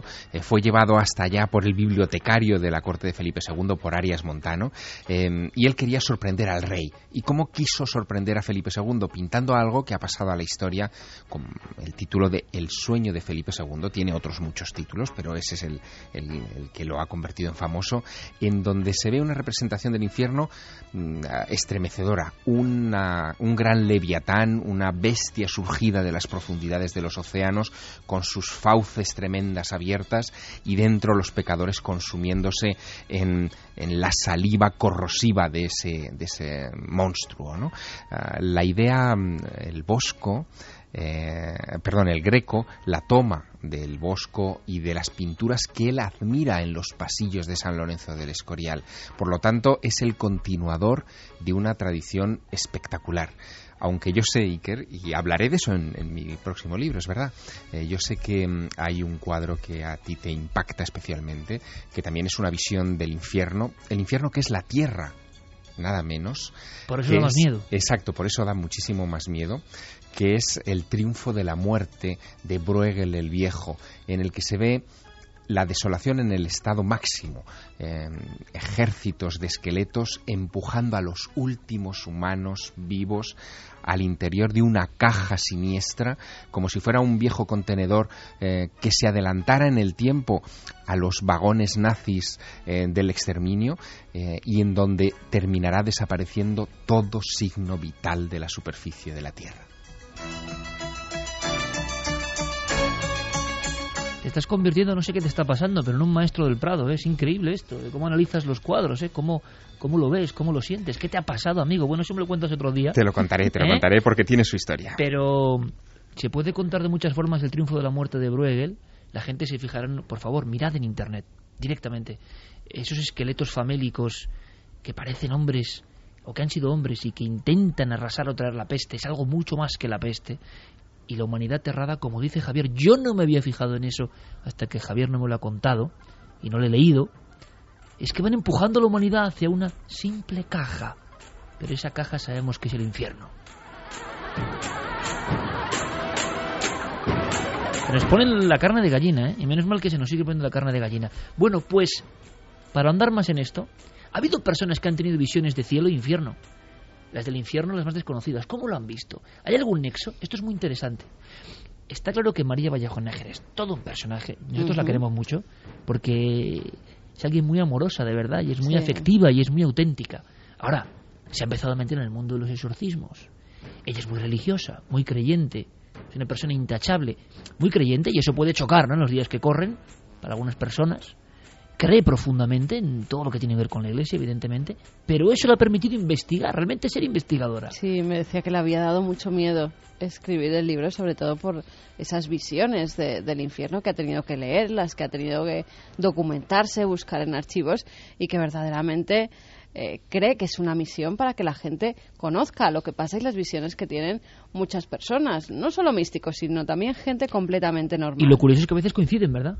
Coinciden casi todas. El libro de María se llama Cielo e Infierno. Se llama Cielo e Infierno, Verdades de Dios. Está publicado por Libros Libres y es su última obra. Ella ya publicó y la tuvimos aquí hablando libros como Un mensajero en la noche o aquel que hablaba del purgatorio. Pero he podido hablar esta noche con María Vallejo Nájera y hemos podido charlar de esta su última obra y nos ha contado cosas muy interesantes. Vamos a escuchar esa entrevista, breve, son 10 minutos, de verdad, intensos, y lo vamos a hacer con esta música que es tremenda, que es el tema de Reagan, Exorcista 2, El hereje. O sea, es, es que esta tiene que ser la música que acompañe esta conversación de dos mujeres. Una de ellas habla de visiones del infierno. Buenas noches, María. Buenas noches, Carmen. Hay una primera parte, María, en la que nos hablas de la, del cielo y entre ellos hay un caso de una monja de Sor Patrocinio. ¿Puedes contar a nuestros oyentes un poquito cuál es la historia de esa monja y por qué lo sitúas en esas visiones del cielo? Sí, Sor Patrocinio es una monja que descubro de purísima casualidad a través de un cantante eh, maravilloso de los 80 que se llamaba Magnamara, que era eh, compañero musical de Almodóvar. Pero bueno, él se ha convertido, es un gran converso, Magnamara, y él es el primero que me habla a mí de Sor Patrocinio. Eh, yo me quedo sorprendida, es una monja del siglo XIX con unos dones místicos impresionantes. Ella desde muy pequeñita veía al niño Jesús, eh, llegó a ser muy famosa porque por lo visto era hermosísima, era guapísima y le entrega el arcángel San Miguel eh, en, una aparición una pequeña estatua de unos 15 centímetros eh, que, eh, que se la entrega. O sea, es como la tilma de Guadalupe, ¿no? que tanto presumen los mexicanos que la tienen, que fue un regalo directo del cielo de la Virgen a, a Juan Diego. Pues nos ocurre lo mismo en España, ¿no? Y yo me quedo alucinada porque descubro que esta mujer la pegaba palizas el diablo, tenía los estigmas, eh, a través de su oración se realizaban miles de milagros. Una historia muy parecida al Padre Pío del siglo XX, pero resulta que es española y que se conoce muy poco de ella. ¿Qué fenómenos místicos vivía esa monja? Uf, pues eh, de todo, de todo, Carmen. A mí lo que más me asustó de ella eh, fueron las palizas, ¿no? Que le daba el demonio. Hay una, una anécdota espantosa que dice que estaba cosiendo eh, sus labores con, con, el resto de las monjas y desapareció, de golpe desapareció de la vista de, delante de ellas, ¿no? La buscaron por todo el convento, no aparecía, no aparecía y la encuentran tres horas después en un convento lejísimos, en dos pueblos alejados, ¿no? Y ella la encuentran en el, en el tejado llena de heridas, eh, con, con, muchísimos rastros de haber sufrido una gran paliza, la recuperan y ella es muy curioso porque dice que la ha llevado volando el demonio y que ha, ella describe los tejados de las casas, los patios, o sea que era verdad lo que ella había visto. No había aviones, Carmen, en esa época, ¿no? Eh, ella estuvo eh, muy perseguida también por, por la política porque la quiso mucho la reina Isabel II y bueno, la estatua ha hecho muchísimos milagros. Quizá uno de los más eh, conocidos fue un niño que se cayó a un pozo en el convento y, ella se puso a orar a la, pequeña estatua y el niño revivió. Y bueno, pues es uno de los datos documentados, ¿no? de los milagros documentados de Sor Patrocinio. Hablabas ahora mismo, eh, María, de esas palizas que al parecer pues el demonio la daba. Pero es que en la segunda parte del libro, en el infierno, también haces mención a una monja, a Sor Josefa Menéndez, también española, que esa monja recibida verdaderas palizas del maligno, aparte de vivir otros fenómenos como poder ser testigo de los infiernos, de poder ver cómo las almas se estaban quemando literalmente allí. Sí, efectivamente. Eh, Sor Josefa Menéndez es uno de los casos más inauditos que he encontrado porque también desaparece delante del resto de las monjas y el Señor Dios permite que el demonio se la llevara al infierno. Y ella lo describía con una nitidez impresionante. Y cuando ya por fin volvía, volvía a aparecer o la encontraban a lo mejor también torturada con un montón de, golpes en el fondo, por ejemplo, de, la huerta, nadie entendía cómo había podido desaparecer del comedor y había aparecido ahí llena de heridas, ella da una descripción perfecta y hay una, una anécdota muy curiosa y es que una vez que ella gritaba que se quemaba, que se quemaba y las monjas no entendían, decían, pero que no te quemas, que estás aquí debajo, debajo, entonces la quitaron el hábito por lo visto debajo del hábito las, monjas tenían como un camisón, una camisola, y debajo de la camisola como unas vendas de algodón. Bueno, pues entre las, en la última capa de tela y la piel se estaba quemando. Con lo cual era cierto que, que, algo había pasado, algo sobrenatural con el fuego le había pasado. En el libro haces mención también a otros casos eh, que no son de santos o de beatos católicos.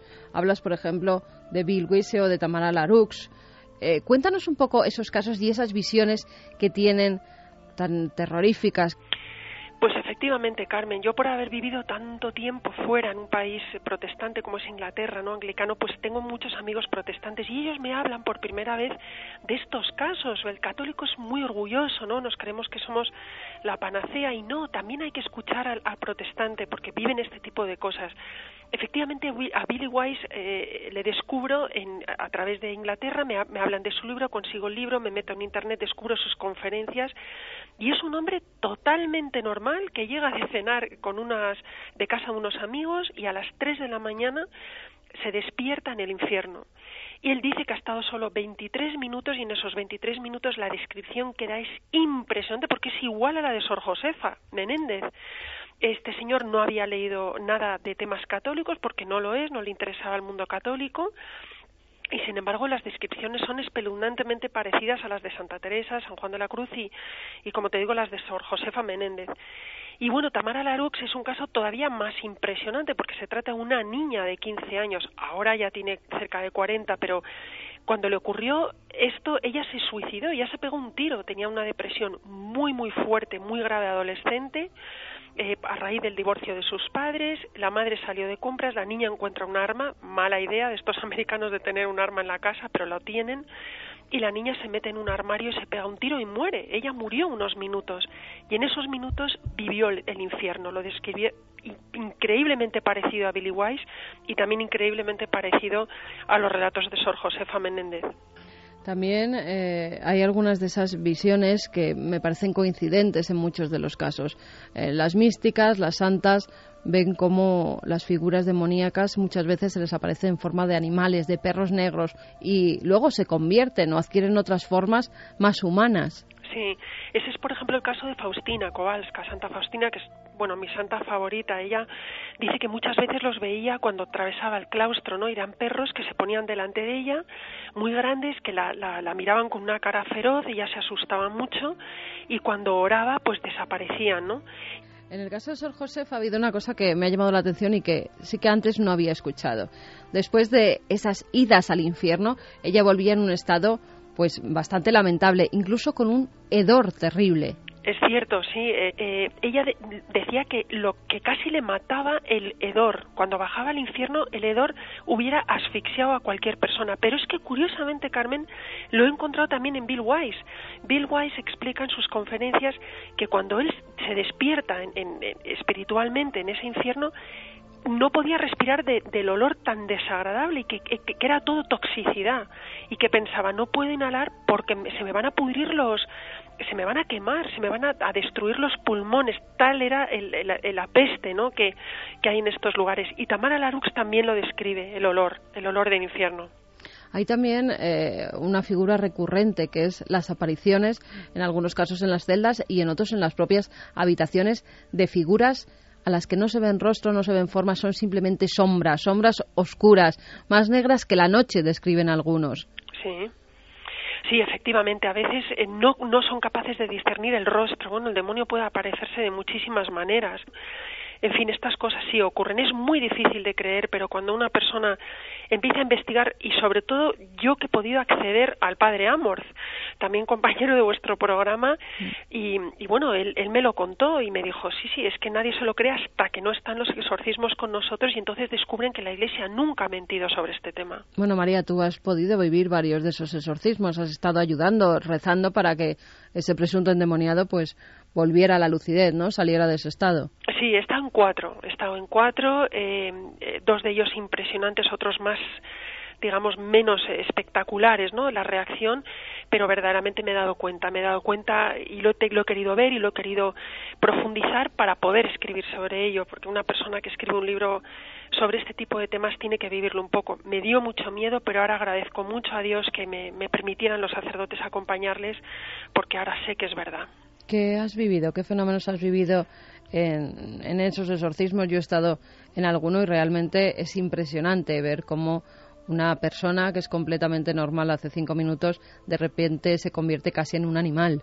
Efectivamente, pues he, vivido, por ejemplo, el poder brutal del rosario. Cuando empezábamos a rezar el rosario, inmediatamente eh, la persona reaccionaba, ¿no? Aullando, gritando, blasfemando, insultando. O sea, me di cuenta que el demonio no soporta la, la visión de la Virgen. Nosotros no vemos a la Virgen, pero él sí la puede ver. Luego, eh, por ejemplo, cosas que se rompían a nuestro alrededor. En uno de los exorcismos inmediatamente se apagaron todas las luces de la iglesia. Volvieron enseguida. En otro se rompió un plato que tenía eh, incienso que habían colocado delante del Santísimo Sacramento en el altar. Esto me impresionó mucho. Y luego uno de los casos que más me llamó la atención es la aversión en el momento que ocurre la posesión, que es cuando empezamos a rezar, se manifiesta el demonio en esta pobre mujer, una chica joven, que empieza como a aullar en cuanto ve a los sacerdotes y sobre todo tenía terror del agua bendita. En, en una ocasión uno de los sacerdotes por detrás, esto lo vi yo porque estaba pegado a mi lado, por detrás mojó sus dedos en agua bendita, la, la, posesa estaba de espaldas a nosotros en ese momento, y este sacerdote la salpicó a la espalda. Y ella inmediatamente notó como que la, tiraban piedras muy grandes en la cabeza. Y era una gota, yo lo vi, era una gotita de agua. Y dije, Dios mío, esto es cierto, el, el agua bendita es un sacramental y actúa. Es increíble. María, mil gracias. Muchas felicidades por esta hora, por este libro. Que sigas escribiendo mucho más y que nos traigas historias apasionantes como estas. Ah, muchísimas gracias a ti, Carmen, y un abrazo muy fuerte a Iker.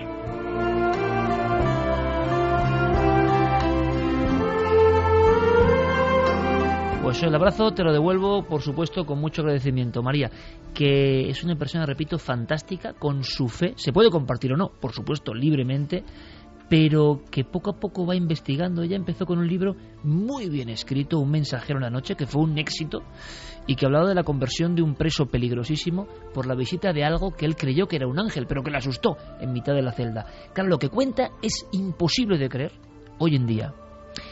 Pero curiosamente es algo esas visiones de algunas místicas y místicos se parecen tanto, lo ha contado Javier Sierra al principio, es como si determinadas personas con determinada sensibilidad, que no es la sensibilidad común, accediesen a ese mundo velado, a ese mundo velado que a veces puede ser celestial, lo decía este neurocirujano Eben Alexander hace poco, ¿no? Mm. El cielo existe, creo que he estado ahí, pero también está la desolación más absoluta que nos ha contado Javier Sierra, esos mundos yermos donde aparece lo peor, ¿no?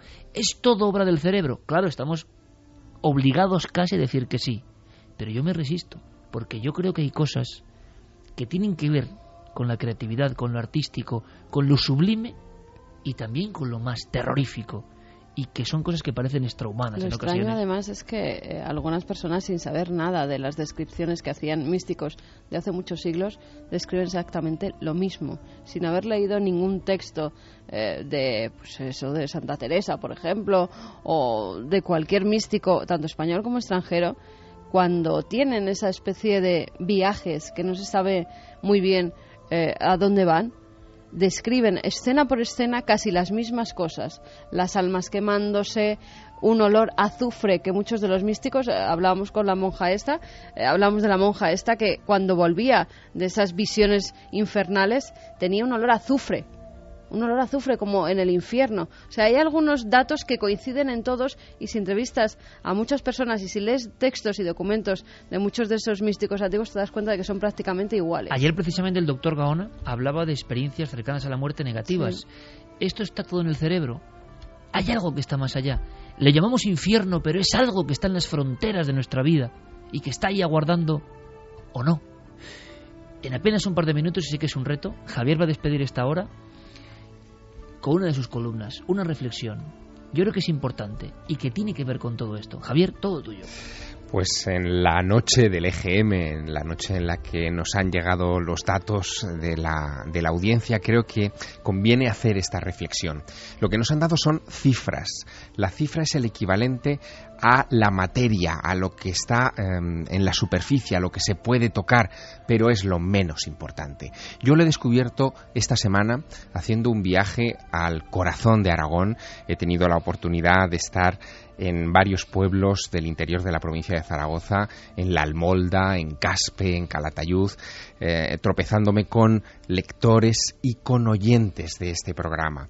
Gentes con rostro, con nombre propio, eh, que nos escuchan cada noche y que no obedecen porque nunca han contestado a una encuesta del Estudio General de Medios, que no obedecen a ese patrón miserable de la cifra. ¿Qué más nos dan los números cuando lo que importa, lo que nos importa en este programa, lo que importa a este equipo que cada noche se sienta detrás del micrófono amarillo de la cadena Ser, son las almas?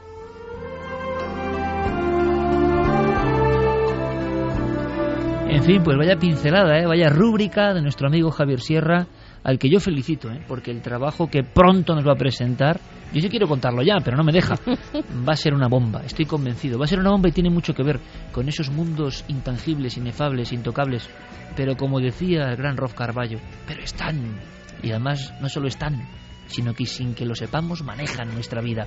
Santiago Camacho, maestro, enhorabuena de nuevo, gracias, hasta, la- hasta mañana. Hasta mañana me quedo con una cosa que se ha dicho. Hay que seguir las señales. A veces te llevan a sitios maravillosos. Sí, señor, sí, señor, gracias Santi por todo, como siempre. Maestro Javier Sierra, también tengo que llamarte ya así.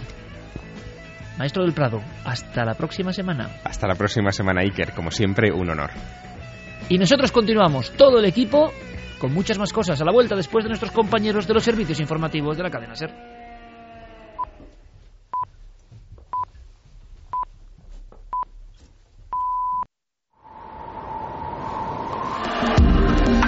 Nunca antes habías estado tan cerca de lo desconocido.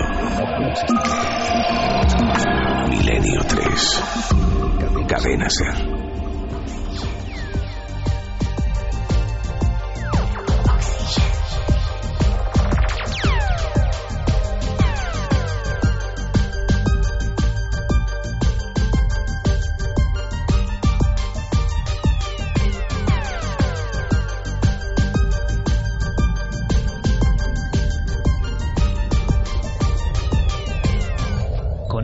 Con esta nueva versión impresionante del Oxígeno 2, continuamos nuestro viaje hacia el misterio.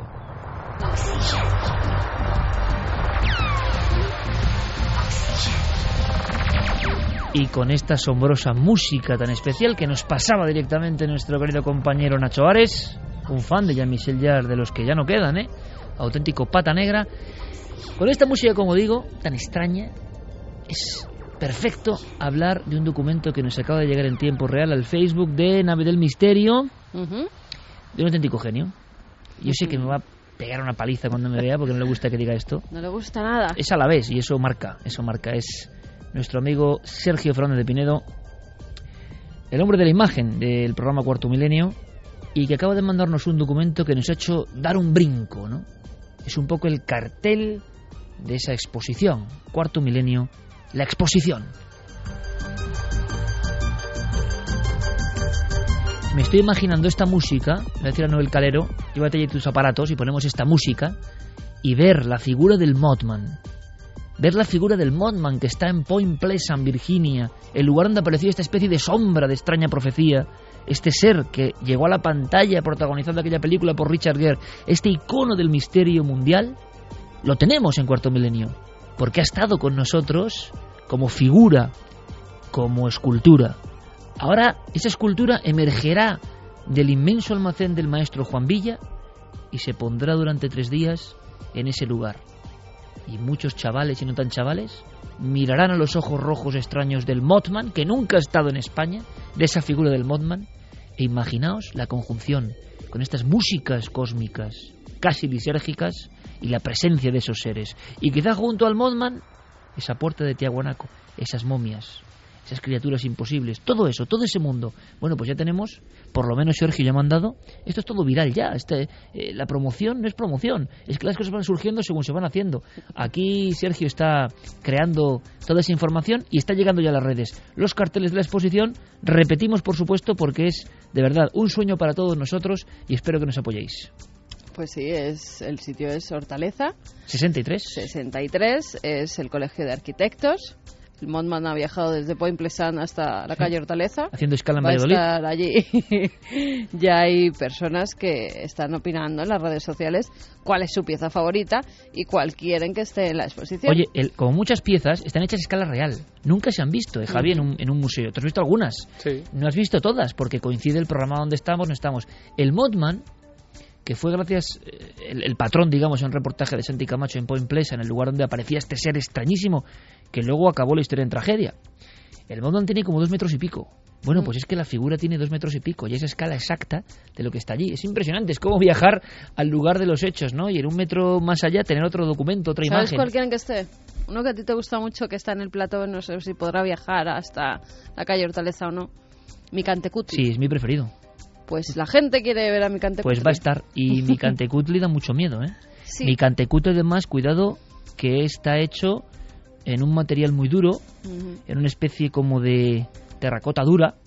Tiene el hígado fuera, los ojos con su párpado tapado. Las costillas. Las costillas, las garras. Y cuidado con mi cantecutre, hay que tratarlo con cuidado, ¿eh? Podéis tocarlo, pero con cuidado. Si vais del 14 al 16, Hortaleza 63, 14 al 16 de diciembre, solo tres días, la exposición de los sueños de este equipo de locos. Ya están diciendo que a ver si es una exposición itinerante, que mucha Ojalá, gente ojalá. que no puede venir en esas libre fechas. y gratuita, ojo, Sí, importante, es- es ¿eh? libre completamente y gratuita. gratuita. Y a lo mejor, y yo sé que me lo van a permitir, esto es que, pero es así, estamos muy emocionados. Y a lo mejor, el mejor regalo que alguien milenario puede desear para su chica, para su chico, para su amigo, para su hijo, un regalo único, algo especial, se puede encontrar allí, por vez primera, regalo perfecto para Navidades milenarias. Nunca lo hemos hecho. Mm. Y quizá lleguemos a tiempo y todo ese mundo extraño esté ahí. Ojalá. Mira, hay personas como Anabel que ganaron el famoso sorteo que hicimos sobre grandes enigmas en Milenio 3. ¿Te acuerdas de la placa? Sí. La placa que sacamos en cuarto milenio, que era la reproducción de la que llevaba sí. nuestro mensaje por todo el Esa universo. no, esa no puede estar, por ejemplo, porque Dice, ya... bueno, está firmada por todos vosotros, incluso por Merlín, nuestro perro. Dice, por supuesto, está a vuestra disposición si la necesitáis o queréis para la exposición. Eso sí, de vuelta, Eh, no, que no, siempre ha es estado en un lugar principal de mi hogar. Un afectuoso saludo. Esa es suya. Te van a dar muchas eh, collejas y, y muchas broncas que estamos por haber querido dejar Milenio 3. María dice, Iker, comprendo tu gran carga, pero por favor no dejes a los enfermos sin esperanza, a los solitarios sin compañía, a todos nosotros sin la pasión del misterio del sábado. Tu voz es tan familiar, tan apasionada por la vida, que aunque nos leyeras las páginas amarillas, no faltaríamos un solo sábado. Gracias Muchas a todo el equipo, eh, gracias a Carmen, no, gracias a vosotros. No, si de verdad mm, si hay algún malentendido, ¿no? Simplemente es que eh, nosotros en la vida siempre hemos hecho las cosas de corazón y no es que yo eh, no quiera hacer Milenio 3 ni muchísimo menos. Aquí estoy pasándomelo absolutamente genial. Sin embargo, las vidas a veces tienen diversas trayectorias, ¿no? Y hay momentos en que uno lo que sí no pone en juego jamás es el crédito de su audiencia. Y, y hay que hacer las cosas lo mejor que uno puede y nunca, como yo detecto en mucha gente, por aferrarse a un sitio, ¿no? Sido nómada toda mi vida, absolutamente toda mi vida, he volado libre. Entonces estás en los sitios porque estás muy a gusto, estás a tope y estás feliz. Y, y siempre lo he estado. Pero hay momentos en que uno puede pensar, oye, igual ya llevamos mucho tiempo, ¿no? Igual va a quedar un bonito recuerdo de esta aventura si paramos justo en este momento, ¿no? Lo que no vamos a hacer nunca es cansaros, es estar por estar, estar por, por tener un reconocimiento público y hacerlo sin alma, porque no somos así, ni vosotros os merecéis eso, ¿no? Y como eso es lo que se estila muchas veces, el estar en los sitios por estar, el estar por aparentar, el estar por tener un lugar, el estar por tener cierto poder, y no va nada de eso con nosotros, pues llegó ese momento en verano de, de mucho trabajo de reflexión, y, y yo lo pensé sinceramente, sí, sí, no, no, no lo puedo negar, lo pensé y lo decidí incluso, pero tampoco me siento mal diciéndolo a mis amigos y amigas, ¿no? Es porque lo decidí porque os considero muy importantes y porque a mí no me vale contar las cosas ni hacer un programa de cualquier forma. Por estar no, hay que hacerlo como decía Javier Sierra, con auténtico alma. Nos decían también, no nos des estos sustos, cuando allá por el 2001 comencé una nueva vida junto a la mujer de mi vida, valga la redundancia, os conocimos y desde entonces os hemos seguido en todo, radio, televisión, libros, colecciones, sois parte de nuestra familia, incluso nuestro peque de siete años se queda los domingos por la noche para veros, así que nos negamos a quedarnos huérfanos, y menos en estos tiempos que corren en los que la integridad y el buen hacer son tan, tan escasos. Resiste, coge fuerzas, estoy seguro que de alguna forma muchos como nosotros te las haremos llegar. Un abrazo Hombre, enorme para toda la familia. Eso, eso siempre ha estado ahí, ¿eh? Eso Desde. Turín, Marco nos escribe, dice, cuando escuché que te planteaste dejarlo, me dio un sopetón. La Vaya, voz vale, de oye. vuestra familia de la nave es algo tan conocido que es parte de mi vida. Os escucho a través del podcast mientras trabajo y os veo a través de Cuatro a la Carta. Y siempre me siento acompañado. Nunca dejáis de sorprenderme con nuevas noticias. Os envío un abrazo milenario y a seguir así, que sois los mejores. Bueno. Seguro que vuestra voz, además de llegar a Italia, llega a todo el universo. Muchísimas gracias, amigos, de verdad. Y yo siempre he sentido ese cariño. Y lo sentimos todos los días, ¿eh? A diario. Es una suerte increíble. Ayer, por ejemplo, con el doctor Gaona, que queríamos apoyar de una forma especial, círculo de lectores lleno, unas 500 personas, gente fuera que no puede ni entrar, para presentar un libro de un doctor muy valiente y que lo hace muy bien y que es un personaje fascinante, el doctor Gaona. Y claro, ver todo eso lleno es apoyarle, ¿no? Es decir, oye, lo importante es Gaona y su labor, y para eso estamos, ¿no? Y entonces mm, volvemos a conectar con vuestro afecto y nos deja francamente alucinado. Yo siempre lo digo, no sé si lo merecemos, ¿no? De verdad lo digo, lo siento. Eh, pero bueno, hemos conectado de alguna forma y espero que durante mucho tiempo sigamos en esta especie de, de, aventura, que es observar la vida con estos ojos un poco de niño, ¿no? que todos seguimos teniendo por fortuna. Y vamos a observar con ojos de niño una noticia que puede ser fantástica, puede ser un bluff, no lo sé, pero de repente la prensa hace siete días hablaba a nivel mundial de un nuevo hallazgo tremendo sobre el Bigfoot, el famoso Yeti, eh, pero a la americana. Y se hablaba de ADN y se hablaba de resultados positivos y de una especie de extraña hibridación. A mí me sonó, como lo ha contado Santiago Camacho, demasiado bonito para ser cierto. Pero, en fin, todos los datos los tiene nuestro detective del misterio, Diego Marañón. Buenas noches, compañero. Hola, Iker, ¿qué tal estás? Enhorabuena, amigo. 582.000 oyentes en vivo y solo por la radio te contemplan y te siguen. Pues muchísimas gracias. Para mí es un honor estar en esta temporada in extremis de Milenio 3. Anda que la ha hecho buena. Anda que la ha hecho buena. Ahora voy a tener que con el saberito colgado todo el día. Eso me pasa por ser tan sincero. Pero bueno, así es. Sabes que estamos disfrutando un montón. Diego Marañón, que lleva ya tres temporadas, ¿no, Diego? Tres, tres. Tres temporadas, ni más ni menos. Y ya es todo un auténtico personaje nos preguntan por él, por sus historias, empieza a ser un poco mito también. ¿eh? Ahora vamos con información, Diego, luego iremos con la historia a adivinar ¿eh? de cada semana. Eh, vamos rápidamente porque, porque merece un fragmento, enseguida viene un testimonio tremendo de nuestro compañero Javier Pérez Campos, otro de las jóvenes promesas, ya joven promesa no, ¿eh, Javi? Ya, digo por lo de joven, por eso, por eso, ya esto... Eh, vamos Bueno. a hablar del Bigfoot. Vamos a, bueno, sí, Javi es muy joven. Es muy joven. Sí, sí, pero bueno, es para que tampoco... otro de los mitos que Claro. ya, no, ya no es promesa, ya es realidad, ¿no? Eh, vamos a hacer una cosa, Diego. Ha ocurrido en Estados Unidos. Sí. Eh, hay un personaje que es mm, un es detective o es policía y hay una doctora que lleva un centro de investigación de ADN, de reconocimiento por ADN. ¿Qué ha pasado? Bueno, pues todo esto comenzaba Iker el pasado sábado, el 24 de noviembre, cuando aparecía en Internet una nota de prensa, eh, eh, salía de Dallas esa nota de prensa y llevaba un titular tan impactante como este. Decía, ADN de Bigfoot secuenciado en un inminente estudio genético. Claro, el impacto de ese titular es absolutamente brutal. Lo que contaba eh, ese, eh, esa nota de prensa era el resultado de un estudio que llevaba cinco años en marcha, eh, propiciado por David Polites, que como dices es un ex detective de policía. Eh, él en Estados Unidos es especialista sobre todo en desapariciones de personas, pero también actualmente es el director ejecutivo del proyecto Búsqueda del Bigfoot en Norteamérica. Digamos que su, su interés profesional también se ha derivado hacia esta parte de la criptozoología. Él, digamos, es una especie de mecenas o es quien ha auspiciado este estudio y fíjate si está confiado, hasta qué punto está confiado en los resultados de este estudio que dice algo como esto. Lo escuchamos. Siempre he creído, por investigaciones que hemos hecho, que el gobierno lo sabe y lo ha sabido durante varias décadas, que ellos existen. Creo que si eres una persona racional es difícil ignorar la calidad del trabajo científico que la doctora Ketchum y su equipo han llevado a cabo. Si eres una persona racional simplemente no puedes ignorarlo. O sea, es alguien absolutamente convencido de la presencia de esos homínidos extraños, de los cuales hay testimonios desde el principio del tiempo, prácticamente, y en Estados Unidos desde el último siglo por lo menos. Vale, pero aquí el elemento, digamos, diferenciador, el que hace que se catapulte hacia los medios informativos de todo el globo, es esa doctora Ketchum, Efectivamente. que... eh, Primero, ¿qué es lo que secuencia exactamente? ¿Qué pruebas llegan a su mano que son esas pruebas de la discordia, Diego? Bueno, la doctora Ketchum, que ha mencionado David Polites, es eh, una veterinaria que en 1985 funda esta empresa que ha, que ha sacado esta nota de prensa que se llama DNA Diagnostics. Ella lleva 27 años de experiencia en el campo de la genética y eh, comenzó a hacer pruebas sobre supuestas muestras de pelos de Bigfoot eh, hace cinco años. Es decir, en los lugares en los que supuestamente se había avistado a este ser, se hacía una especie de rastreo y si se encontraba, digamos, algún tipo de muestra biológica, de tipo biológico, como puede ser pelos o restos orgánicos, se recogían y se entregaban a este proyecto eh, que, como te digo, lleva varios años en marcha.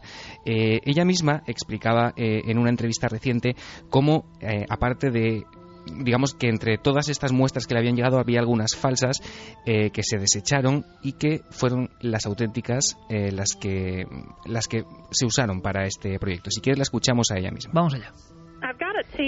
He trabajado con un equipo de científicos altamente cualificados y hemos llevado a cabo esta investigación sobre muestras de pelos bajo supervisión de forenses que trabajan con este tipo de cabellos de forma regular. Y sí, hay que decir que algunas de las muestras que recibimos resultaron no ser auténticas y así nos lo hicieron saber, pero fueron aquellas que no pudieron ser identificadas las que se incluyeron en el programa. Y en efecto, hay muestras que no se pueden catalogar. Tienen ciertas características humanas, pero también tienen rasgos procedentes de animales. Es extraño y en el caso de muchas de ellas, para evitar dar una opinión, las etiquetamos simplemente como desconocidas y en ese punto fueron sometidas a pruebas de ADN para intentar identificar a esa especie.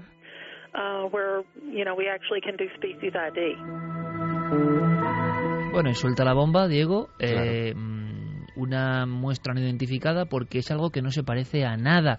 Sin embargo, luego juegan un poco al despiste.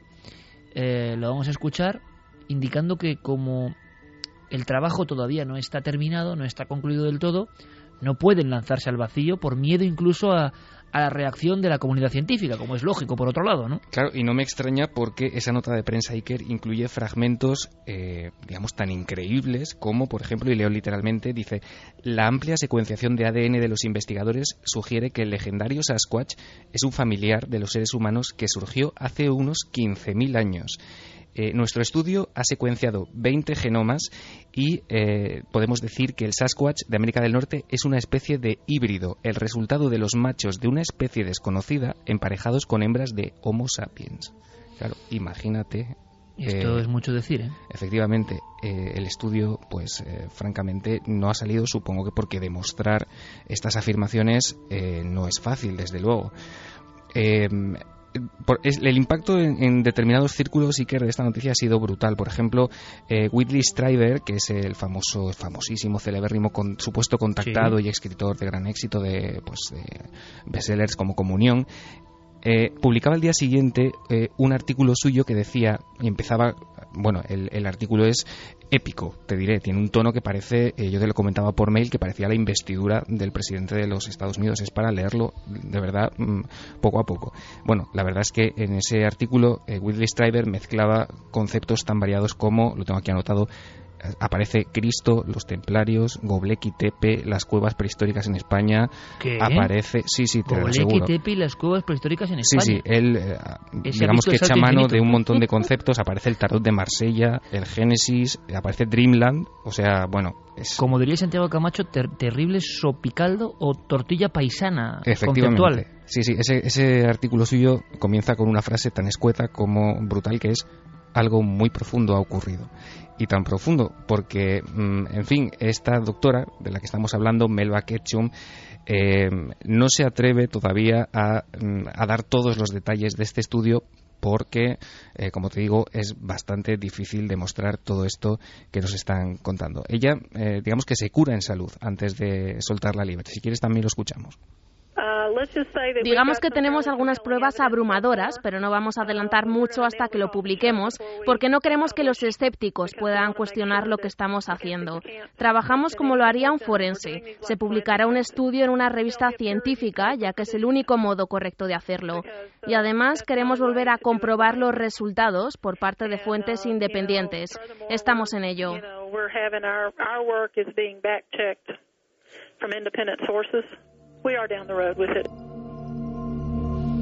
3 y 24, Milenio 3. Em, claro, esto es eh, muy gordo, como diría Willy Strieber, algo muy profundo ha ocurrido. Es el inicio así, ¿no? Sí, sí. Algo muy profundo. Pues me parece, sinceramente, buen inicio. De verdad, ¿eh? O sea, digo a nivel literario. Eh, él además pero luego, claro. Él además recuerda, Iker, que dice además, cuando yo era un niño, un conocido de mis padres, Tom Slick, lideró la primera expedición científica en busca del Yeti en, los- el Himalaya, con lo cual pues parece que el tema eh, le toca mm, bastante de cerca. Desde luego, ya te digo, o sea, la nota de prensa es eh, brutal. Te leo simplemente las últimas cuatro líneas para que veas hasta qué punto, eh, digamos que se mojan sin mojarse, porque realmente el estudio, como digo, no se ha publicado todavía en ningún journal, en ninguna revista científica. Pero en esa nota de prensa se dice, genéticamente, el Sasquatch es un híbrido humano con ascendencia materna humana. El gobierno debe reconocerlos en todos los niveles como un pueblo indígena y proteger inmediatamente sus derechos humanos y constitucionales contra aquellos que ven en sus diferencias físicas y culturales una licencia para cazar, atrapar o matarlos. Ha pasado esta semana en Estados Unidos, la noticia ha dado la vuelta al mundo, aquí la analizamos y escuchamos a los protagonistas. Evidentemente, esto es muy bizarro. Em, lo curioso, y de nuevo el análisis, cómo algo sin comprobarse del todo surge a toda la prensa, la prensa lo difunde como una gran exclusiva, ni siquiera se menciona en muchas noticias que falta el informe, que no hay publicación científica, estamos en el mismo bucle demoníaco de casi siempre, en ocasiones. Por desgracia, al final lo más perjudicado es la temática. Luego conectamos de nuevo, Diego, que tenemos que resolver un par de cositas muy interesantes, ¿vale? Muy bien, hasta ahora.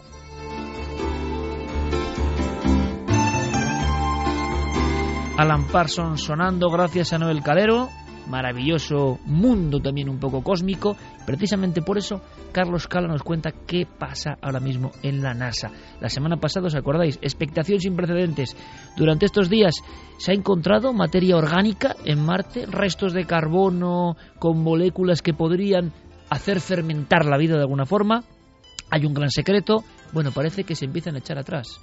¿Están presionando a los que se fueron de la lengua demasiado pronto? ¿Qué está ocurriendo? ¿Conspiración? ¿Verdad? ¿No había nada? ¿Demasiadas burbujas para una noticia que no tenía base? En fin, es que no podemos dar abasto con tantas cosas que pasan en el mundo. Carlos Cala lo resume y ahora de inmediato, testimonio y viajamos a la España del misterio con Javier Pérez Campos. La NASA da marcha atrás, o eso parece, tras la expectación levantada la semana pasada por las declaraciones de John Grotzinger, responsable científico del Mars Curiosity, respecto a que habían hallado algo en Marte que iba a cambiar los libros de historia, la NASA avanza ahora que esos hallazgos se refieren únicamente al buen funcionamiento de los instrumentos de su nave. Lógicamente, este nuevo comentario ha causado cierto estupor. Estos instrumentos han buscado componentes orgánicos, pero según publicó la Agencia del Espacio este jueves, no han detectado evidencia definitiva de vida aún. Saldremos de dudas mañana lunes, cuando el equipo de la Curiosity dé los resultados completos en una rueda de prensa en la reunión de otoño de la Unión Geofísica Americana.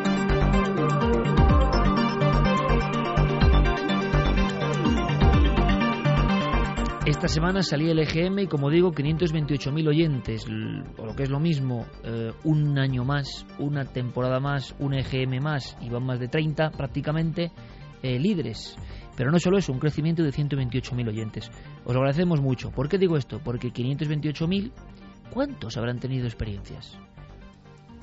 ¿Cuántos de esos números anónimos, como decía Javier Sierra, y que cada uno de ellos es un alma, una vida, una trayectoria, cuántos habrán tenido experiencias?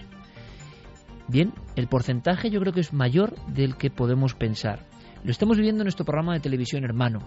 Desde que abrimos el gabinete de expertos, estamos siendo inundados. Como ocurre también en la radio, pero sabéis que la espita de la tele es muy directa, que la televisión llega a un público muy amplio y que la radio tiene un público, quizá vamos a llamarlo, no sé si más sibarita o un público muy especial, yo lo sé muy bien.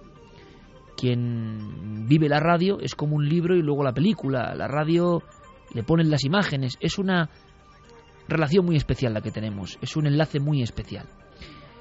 Por tanto, la televisión también llega a mucho público y tiene que entenderlo nuestro querido y, habitual y fiel público de la radio, que no es el que escucha las ondas, que no es el que está a las 3 y 29 en la radio. El público de televisión es mucho más amplio. Se sorprende con que pidamos información. Lo hemos hecho por primer año y la respuesta es impresionante. Testimonios, testimonios, testimonios, testimonios, cientos de testimonios a la semana.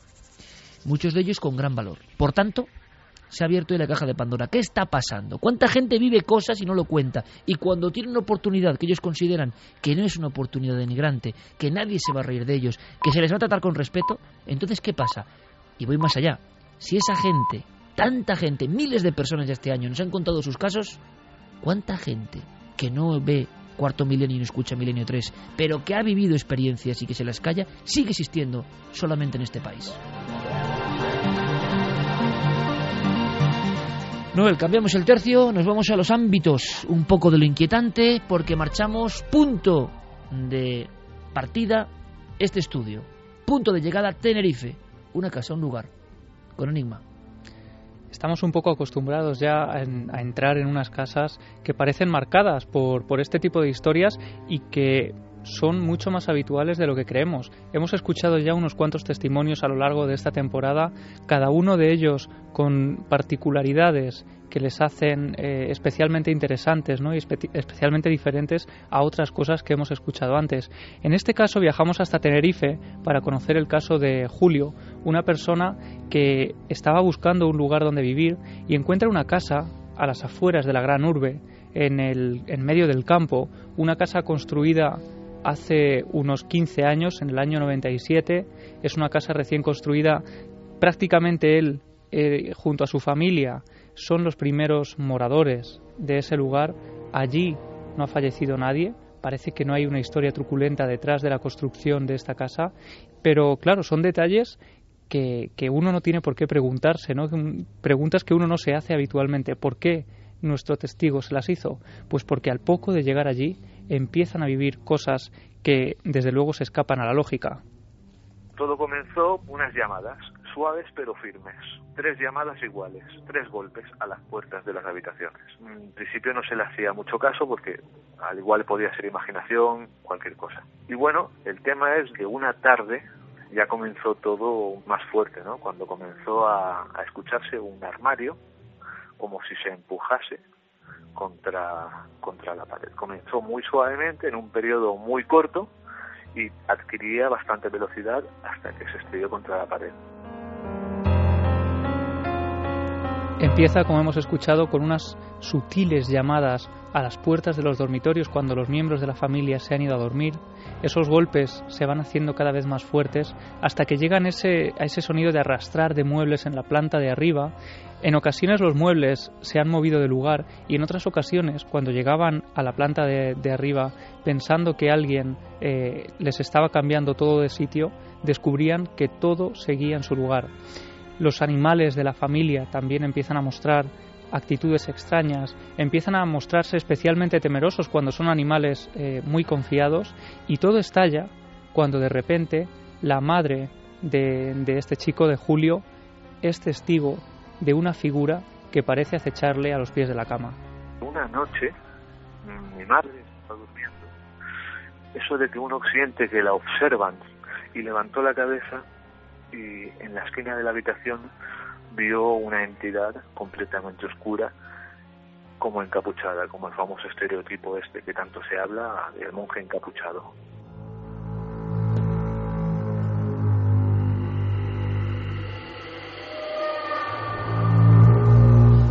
Una vez más, la figura de la sombra, el prototipo de, del, casi del mal, ¿no? Estamos acostumbrados a, ver este tipo de encuentros que a veces tienen relación con lo más oscuro. Yo he pensado alguna vez, Javi, incluso, si me permite, si estoy como toda la audiencia, ¿verdad? Siguiendo tu alardiana forma, ¿no? Luego contaremos por qué, porque es todo un estilo, ¿eh? De contar las cosas muy propio y estamos metidos un poco en el tema, con cierta asepsia además, ahí están los datos. Pero ahora cuando escuchaba por enésima vez a un testigo, pero con esa fuerza que habla de que a su madre le aparece eso encapuchado, siempre pienso lo mismo, ¿no? Nos puede parecer algo de ahora, pero por algo, por algo, por ejemplo, la muerte, la muerte en las danzas macabras del medievo, la muerte es un ser, un arquetipo con una calavera, un esqueleto, el cuerpo descarnado, que va con una capa y que tiene la capucha. Con el paso de los siglos, en ocasiones, y a veces la guadaña, con el paso de los siglos, ese arquetipo, esa imagen, esa figura, y se puede ver en la historia del arte, la capucha empieza a ser más grande y la sombra que cae sobre la calavera es más grande. Cuando en un principio la calavera a veces iba descarnada y era una especie como de hábito sin capucha. la capucha empieza a proyectar sombras sobre la calavera. Hacia el siglo XV y XVI son célebres las danzas macabras, incluso en España, donde la capucha ya es negra y no hay calavera. Uno sabe que está la calavera, pero ya solo hay un traje negro. Ese traje de negro, de alguna forma, o está en nuestro ADN, o está en los recuerdos de nuestros antepasados, o está en los terrores comunes como especie, pero lo que es innegable es que mucha gente cree que se aparece incluso a los pies de la propia cama. Lo interesante de este caso, Iker, es que, bueno, podríamos hablar quizá de una imaginación o de algo, de una sugestión del inconsciente, ¿no? Que te juega una mala pasada en el momento en el que estás durmiendo. Pero la casualidad quiso que en ese preciso momento de la noche el hermano de Julio saliera de su dormitorio para ir a la cocina y en ese momento él, sin esperarlo, se convierte también en testigo de lo imposible. Mi hermano sobre las 3 de la mañana aproximadamente salió a la cocina y le dio por mirar a la parte alta donde mueren las escaleras, arriba del todo precisamente donde empieza la habitación de mi madre. Y vio en la esquina la misma entidad. Fue un visto no visto cuando vio que la entidad empezaba a bajar las escaleras justamente donde estaba él. Y él pues no se lo pensó dos veces, salió corriendo a su habitación. Podemos imaginar la escena ¿no? de, de ese, esa persona corriendo a su propio dormitorio, pasó la noche en vilo, sin poder pegar ojo, y es a la mañana siguiente, durante el desayuno, cuando en la conversación habitual él se atreve a contar lo que ha visto, y su madre, con los ojos abiertos como platos, le cuenta que ella también había tenido una experiencia idéntica con ese mismo personaje. A partir de ahí continúan los fenómenos, escuchan por ejemplo un llanto que parece surgir de lo más eh, profundo de la casa, desde dentro del comedor, al final eh, de, la casa, y no saben asociarlo a nada porque ellos empiezan a investigar y a, y a, intentar saber más de ese lugar, no encuentran respuesta hasta que deciden, para intentar poner fin a los fenómenos, llamar a un sacerdote para que él pueda ayudarlos. Se hizo una, una limpieza de la casa por un cura y desde ese momento pues no pasó nada, o sea, ya parecía que se había solucionado todo. Pero una tarde de invierno llamaron a la puerta, la misma llamada pero un poquito más fuerte abrió la puerta. Los perros normalmente cuando se abre la puerta salen corriendo al jardín y estos perros se quedaron justamente en la puerta ladrando como si hubiese alguien.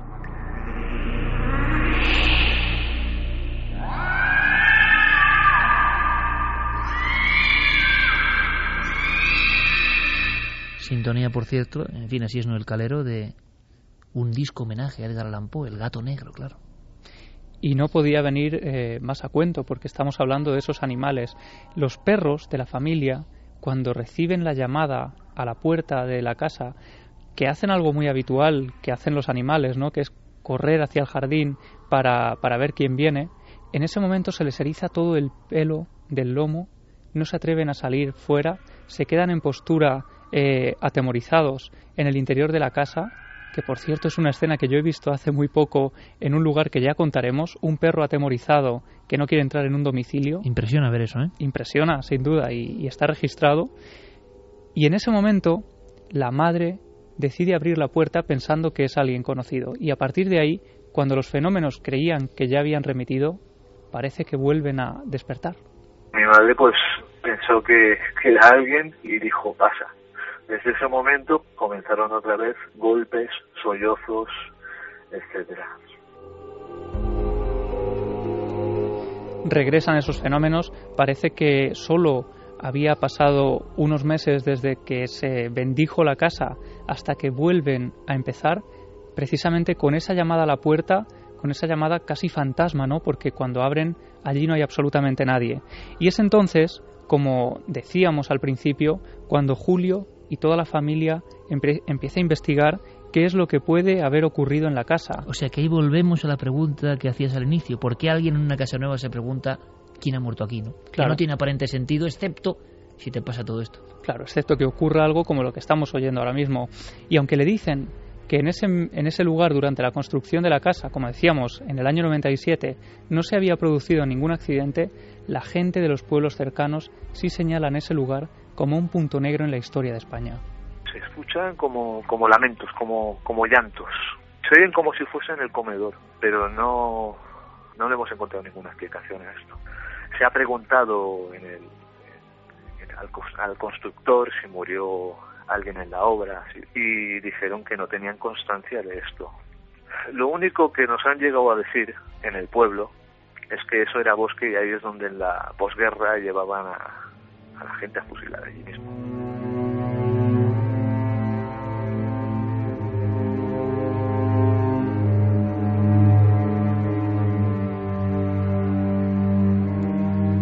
Sí, unos segundos para tomar aire porque nos lo estábamos imaginando, pero al final es el testigo, la voz del pueblo, no hace falta más, no hace falta más. Quien nos pega el labonazo tremendo a todos ahora mismo, ¿no?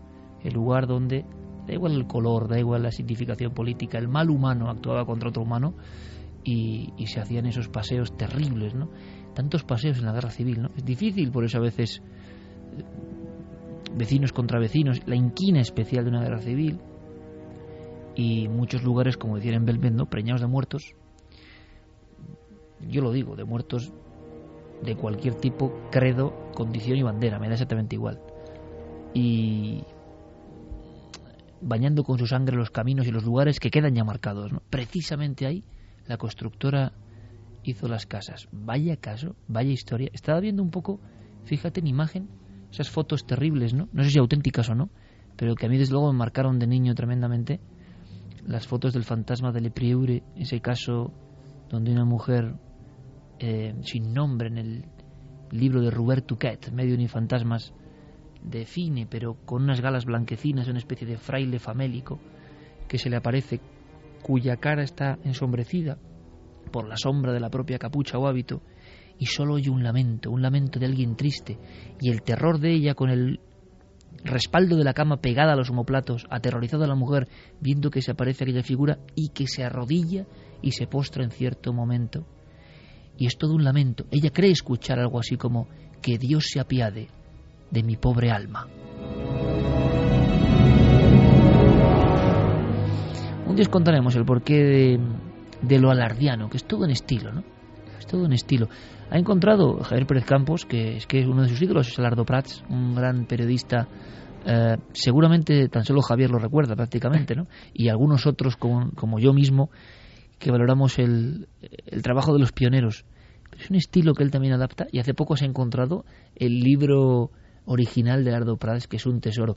A ver si en futuras exposiciones, Javier, podemos llevar estos tesoros literarios y exponerlos. Me encantaría, ¿eh? en un lugar como la exposición, eh, las joyas, los libros, para que la gente los pueda ver, ¿no? Eh, tanto trabajo de tanta gente, tantos maestros importantísimos. Pues yo creo que, son joyas auténticas y, y además toparse con, una de ellas casi de forma inesperada, pues eh, es como lo que yo digo, ¿no? Los libros lo encuentran a uno. Y yo le- descubrí, y le leen a uno. Sí, yo descubrí a Lardo Prats en esos recortes míticos de, de la libertad y a raíz de ahí, tirando del hilo porque me pareció un estilo magnífico, llegué a ese libro del año 1929, nada más y nada menos, y Pues con una portada que no se ha hecho nada igual hasta hoy. Pues yo te digo que Alardo Prats, desde algún lugar seguramente, estaría muy contento de ver que uno de sus pupilos en el tiempo ha hecho un libro fantástico como, como el que tú has hecho ahora, Javier, En busca de lo imposible. Mm, estaría muy contento, estoy seguro.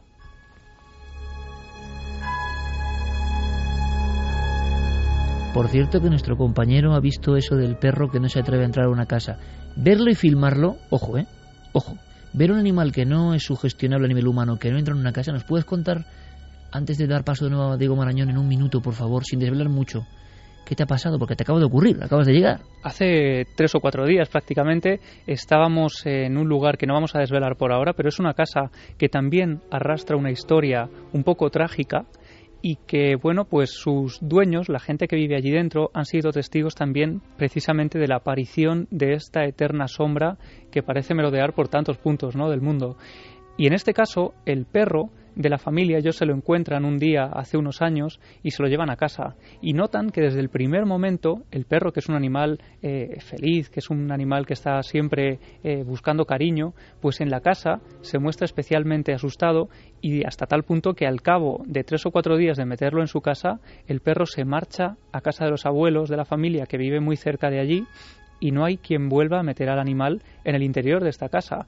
Intentan volver a llevarlo y al final lo dan por, por caso perdido, dejan que el perro viva con los abuelos y nos decían, es que no hay quien meta al perro en casa. Claro, y una cosa es que te lo cuenten. Claro. Pero otra cosa es que estés tú ahí con la cámara y lo veas. Claro, hicimos la prueba para ver si el perro al, llevaba varios meses sin pasar por la casa, si a ver si había sido pues algún tipo de bueno pues de miedo que había cogido y podía volver a entrar y no. Hicimos la prueba, el perro iba completamente normal por la calle, saltando, pasando de un lado a otro y cuando llega a la puerta exacta de la casa donde estábamos haciendo la investigación, el perro pone las patas hacia adelante y no hay quien lo meta dentro.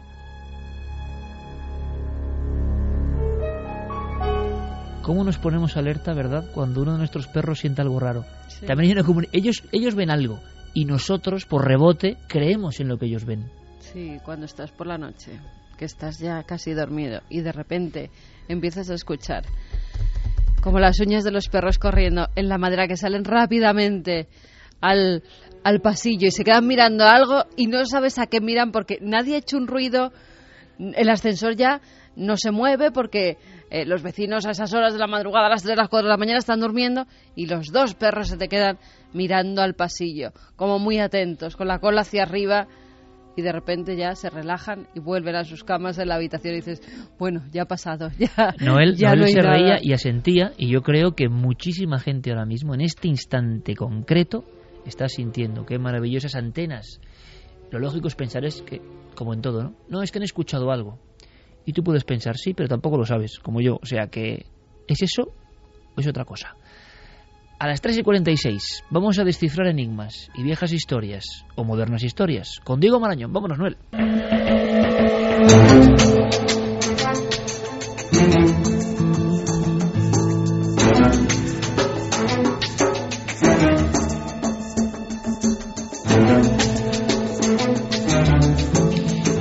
Semana pasada, Diego Marañón, ¿cuánto tiempo? Buenas noches. Hola, ¿qué tal? Aquí seguimos. Yo, fíjate, eh, recordé muchas pesadillas gracias a ti, amigo. Ay, sí, sí. Sí, porque eso de los, de los lugares ambulantes y, y es que yo creo que, no sé, me impresionó mucho algún primer viaje de esos en el trenecillo donde aparecían las figuras y oye, los miedos infantiles se quedan, ¿eh? Hmm. Yo te digo, por ejemplo, que ya a mí no me gustaría meterme otra vez uno de esos.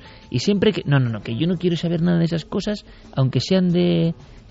a, ver, a ver si en la exposición que vamos a hacer me va a dar a mí también miedo, porque al final me quedo por ahí a solas, pero bueno, son objetos más familiares, pero algunos dan miedo, hay que decirlo. Em, tú nos hablabas, por cierto, de una especie de leyenda o no Hmm. que tiene que ver con utilización de cadáveres en alguna de estas atracciones, ¿no? Sí, efectivamente. O museos. Efectivamente. Nosotros planteábamos si es posible que en algún museo de cera, en alguna atracción eh, para niños o para no tan niños, en alguna casa del terror, por ejemplo, si sería posible que alguna de esas figuras que aparecen en las paredes o como parte del atrezo, ¿no? Hay gente, pues por ejemplo, que aparece colgada en alguna casa del terror, si sería posible que ese tipo de esculturas fuesen eh, bastante reales, más reales de lo que sería eh, esperable. Eh, y te digo esto porque Iker, eh, nos vamos a ir, si quieres, a diciembre de 1976. Sí, pero ¿escuchamos lo que ha dicho la gente sí. o no? Ah, sí, sí, claro. Claro. Pues la gente esta vez no lo tenía nada claro. Ah, o sea que era una historia que, créalo o no, ¿no? Sí, créalo o no, ¿qué opinas de la historia de esta semana? Los crímenes del Museo de Cera. Verdadero 50,8, falso 49,2. Es ¿Cómo me ha gusta estado eso? ahí, ahí, la gente no sabía qué votar. Si es Cómo me verdad, gusta, no es me verdad. Sí, sí, sí, sí, sí. En ikerjiménez.com, Guillermo León siempre con la actualidad y de repente prácticamente mismos votos. La balanza igualada, Diego. Eso es que es una buena historia, ¿eh? Me gusta mucho más que haya empate a que se equivoquen, te diré. ¿eh? Claro. Me gusta Hombre, mucho. lógicamente. Y bueno, pero gana por un poco el verdadero, ¿no? El- Gana por un poco el, fa- eh, sí, el verdadero, El verdadero. 50,8. Venga, resolvemos. Pues efectivamente, diciembre de 1976. ya no me monto en uno de esos en la vida, vamos. Resulta que hay un equipo de televisión rodando esa serie, no sé si te acordarás, Iker, El hombre de los 6 millones de dólares. Ajá. Esa serie se graba en California y allí en el episodio titulado Carnaval de Espías eh, resulta que el equipo se desplaza a un parque de diversiones donde un miembro del equipo mm, eh, agarra un maniquí, un maniquí de cera, eh, de aspecto anaranjado, eh, para, bueno, moverlo de sitio y preparar eh, el plano necesario. Resulta que ese maniquí tropieza contra parte del equipo y al desprenderse el brazo del maniquí sale un hueso humano. Claro, eh, inmediatamente el equipo de rodaje da aviso a las autoridades, las autoridades se presentan, se monta una investigación impresionante y todo eso lleva a la historia de Elmer McCarthy. ¿Quién es este hombre? Bueno, pues a grandes rasgos te lo cuento. Era un eh, ladrón con muy mala suerte. Francamente, si uno lee su historia en detalle, bueno, tiene tan mala suerte como que incluso cuando atraca un tren de la Pacific Express, él utiliza nitroglicerina y eh, usa demasiada, es decir, la plata se funde, no puede robar nada, aquello es un follón. El pobre hombre tiene muy mala suerte en su vida. Un ladrón gafado. Un ladrón gafado. Eh, al final, bueno, en uno de sus tiroteos la policía lo acorrala, lo acribilla eh, y como nadie reclama el cuerpo de este pobre hombre, el dueño de la funeraria de Oklahoma, donde tiene lugar el tiroteo, eh, se hace cargo, el embalsamador utiliza demasiado arsénico, termina momificando el cadáver eh, y durante los siguientes durante las siguientes dos décadas eh, se mueve de lugar en lugar, eh, lo adquiere una empresa de espectáculos, lo hacen pasar por gente que no es, se utiliza para hacer cartelería de películas, llega a un museo de cera, bueno, en fin, y al final Santo acaba Dios. en este parque de atracciones, él eh, lo representan como un hombre que está colgado, curiosamente, eh, y en fin, lo que había allí no era un maniquí, no era nada de plástico ni, ni, ni de cera, sino un cadáver absolutamente real. Madre La mía. historia de Elmer McCarthy, que de verdad es muy recomendable si la gente está interesada porque es realmente interesante y entretenida. Gafe, pero gafe hasta de ultratumba también. Hay que decir que a día de hoy está en el cementerio Summit View en, en Oklahoma. Por fin descansa en paz este pobre hombre. ¿Y cuántas cosas entonces habrá en algunos parques de estos extraños? Eh, ¿Retazos de la siguiente historia? ¿La lanzamos ahí, Diego? Sí, sí, por supuesto. La siguiente historia de Iker es la historia de un vídeo que lleva circulando eh, desde el pasado mes de septiembre. Es un vídeo absolutamente viral en Internet que, como siempre ocurre en esta sección, salta de correo en correo y que plantea si es posible que la teletransportación, ese concepto en el que los objetos se mueven instantáneamente de un lugar a otro, eh, por cierto, un término acuñado por Charles Ford, es eh, teletransportación, yo me pregunto si eso ese, ese concepto puede ser real.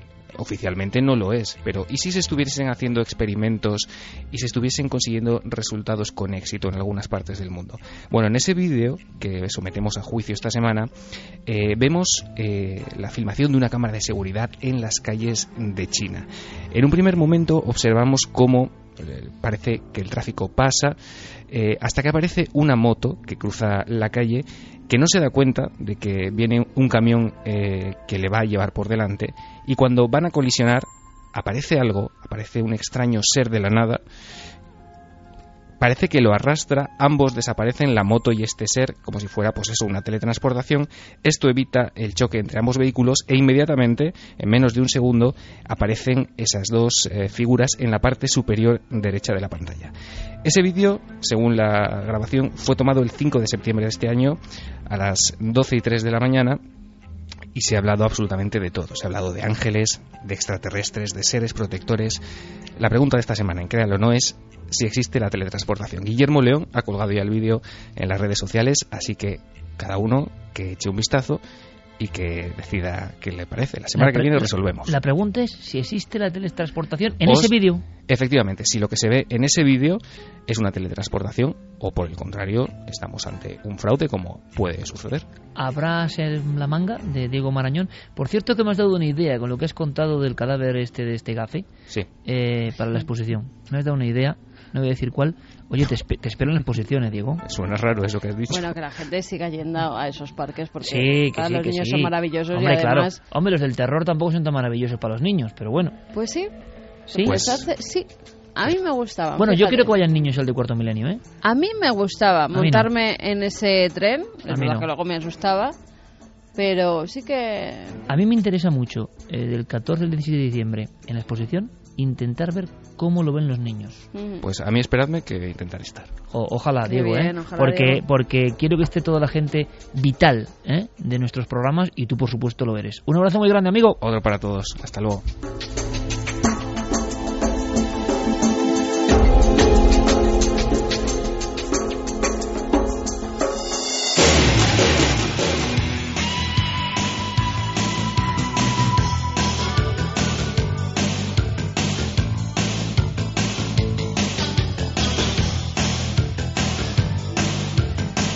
Me ha ocurrido una cosa con Fermín para el museo, pero ya lo contaremos. Es un, es un viejo misterio. Vamos a hacer un efecto que puede ser terrorífico, pero bueno, no vamos a soltarlo de momento. Eh, mensajes finales en este programa tan especial. Decía Santi Camacho un poco lisérgico también, ¿verdad? Porque ha habido algunas cosas realmente bizarras e increíbles, pero así viene la actualidad. Y luego se remata con casos tan apasionantes como estos. Y la rúbrica, vuestras, decíamos, cartas, no al director, sino cartas al programa.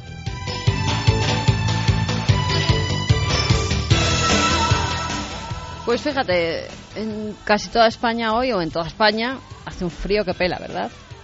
Lo hemos podido comprobar cuando hemos salido a la calle. Nos escriben desde Alaska. Desde Pedro Alaska. Rodríguez. ¿Cuántos grados están más o menos? 27 bajo cero. 27 bajo cero. Eso es nada. Qué simbólico, ¿eh? Sí. Alaska, donde murió el último viaje ¿eh? del gran Félix de la Fuente. Y es curioso, el firmante se llama Pedro Rodríguez, como un gran amigo nuestro, Sí. con el que tanto hablamos de Félix y de Alaska.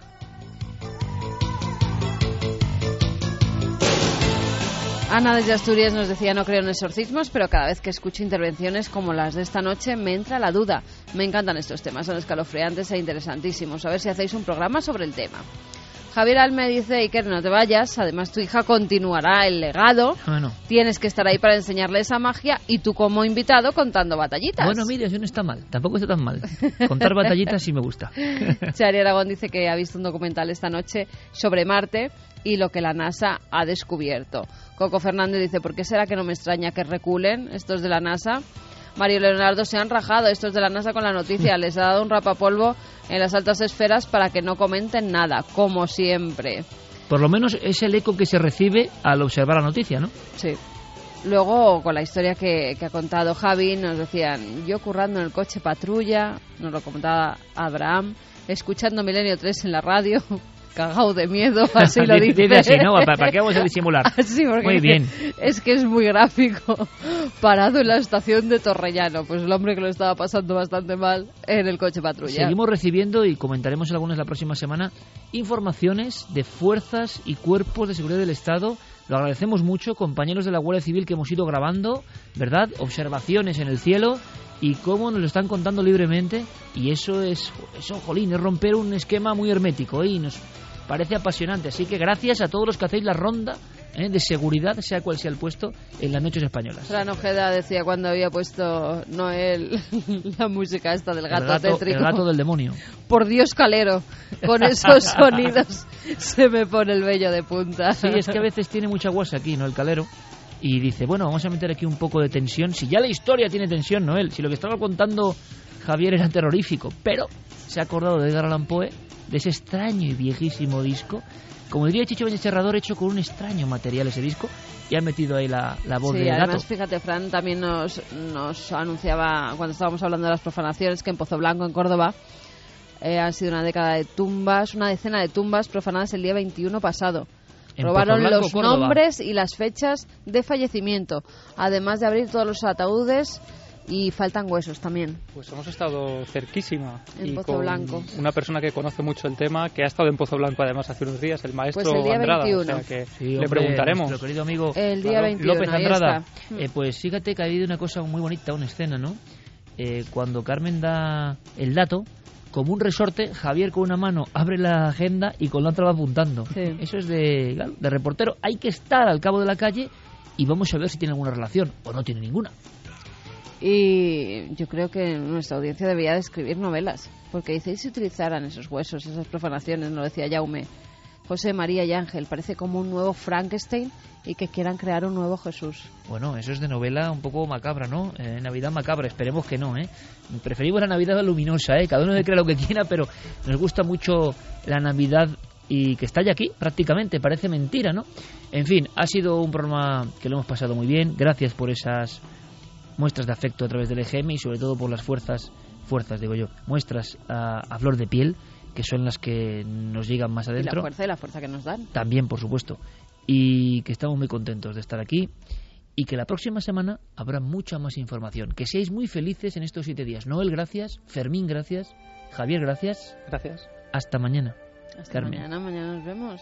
porque de las 12. hay tema interesante mañana en Cuarto Milenio. Sí. Me, me da a mí que va a haber un debate que, hombre, yo espero que no llegue la sangre al río, ni quiero, pero me da a mí que va a ser imposible contenerlo. En fin, esta mañana os quedéis en la mejor compañía, las noticias y nuestros compañeros en la SER.